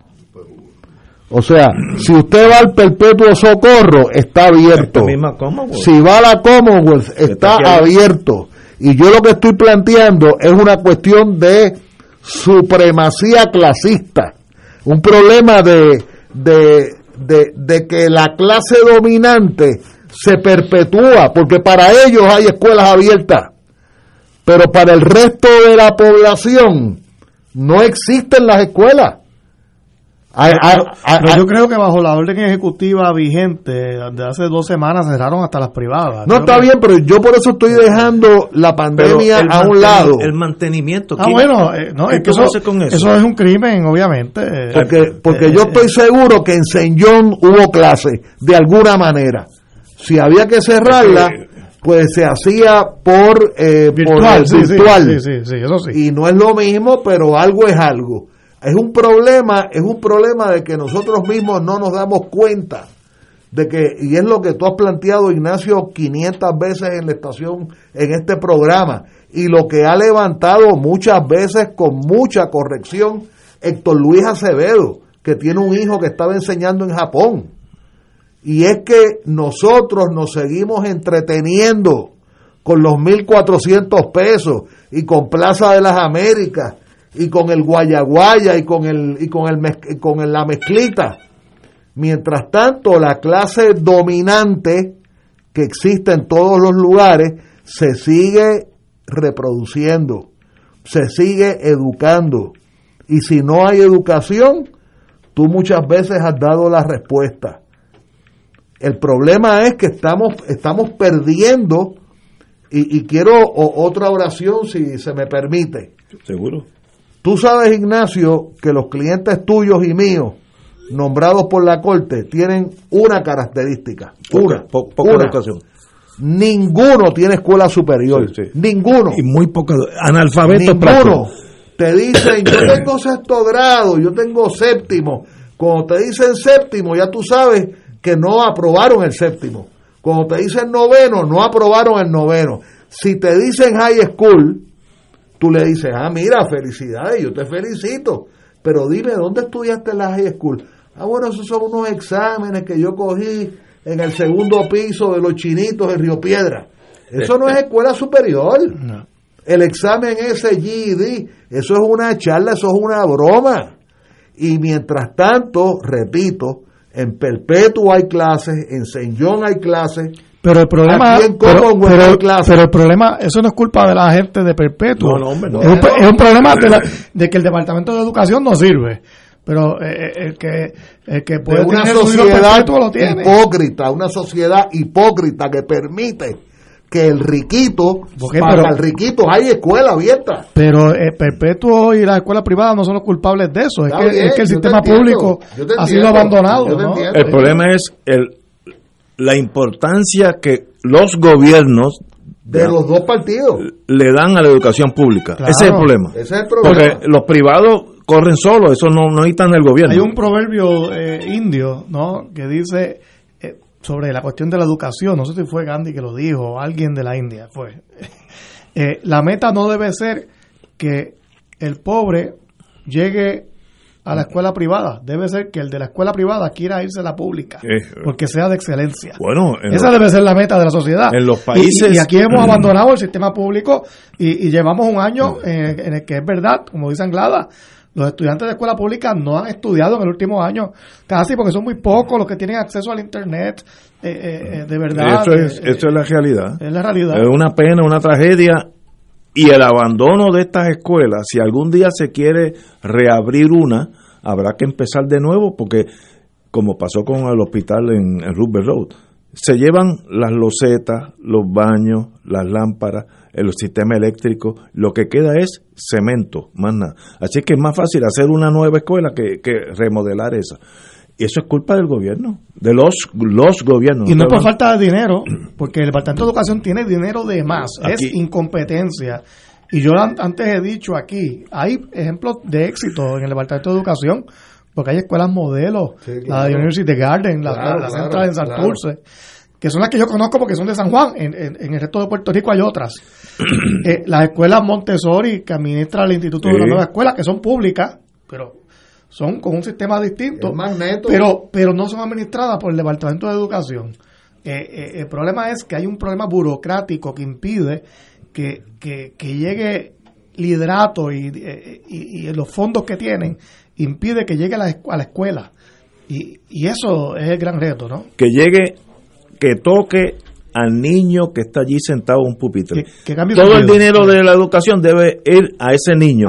El resto es excess baggage. Además, otro, otro concepto, aquí se ha hablado mucho de que ah, tendremos que empezar en agosto. Mira, la palabra agosto yo la aboliría del diccionario.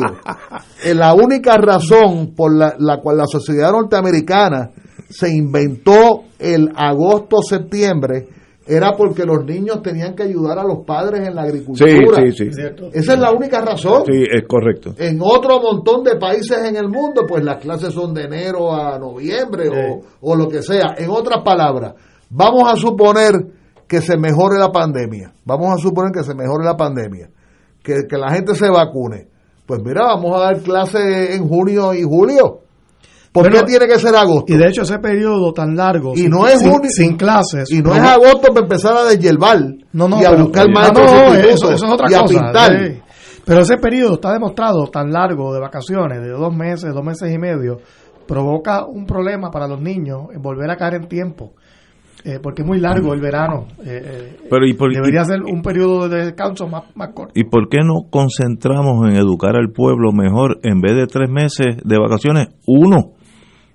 Uno. Por eso. Eh, y, y pueden ser tres Por- veces al año. ¿Por qué, mes, por qué- pero eso- por qué los japoneses educan y casi tienen el casi el doble de horas en la escuela? Exacto. Pues cuando ese muchacho tiene high school, en realidad ya pasó colegio en Puerto Rico en torno a horas estudiadas. Pues es, es un sistema, y es el sistema público japonés, no estoy hablando privado, público. Pero es que el gobierno desea que la educación sea esmerada. Aquí no. Aquí es como algo, hay, escuela como las lanchas de Cataño, una molestia. La escuela secundaria en, en Japón en, otros ¿Qué? países Pues yo- yo- es el equivalente de aquí, la universidad. Sí. ¿no? De la rigurosidad que tienen. Finlandia tiene un sistema educativo que toda, cada vez que alguien hace un estudio, Finlandia sale adelante. ¿Por qué? Finlandia decidió que la educación va a ser la primera en el mundo.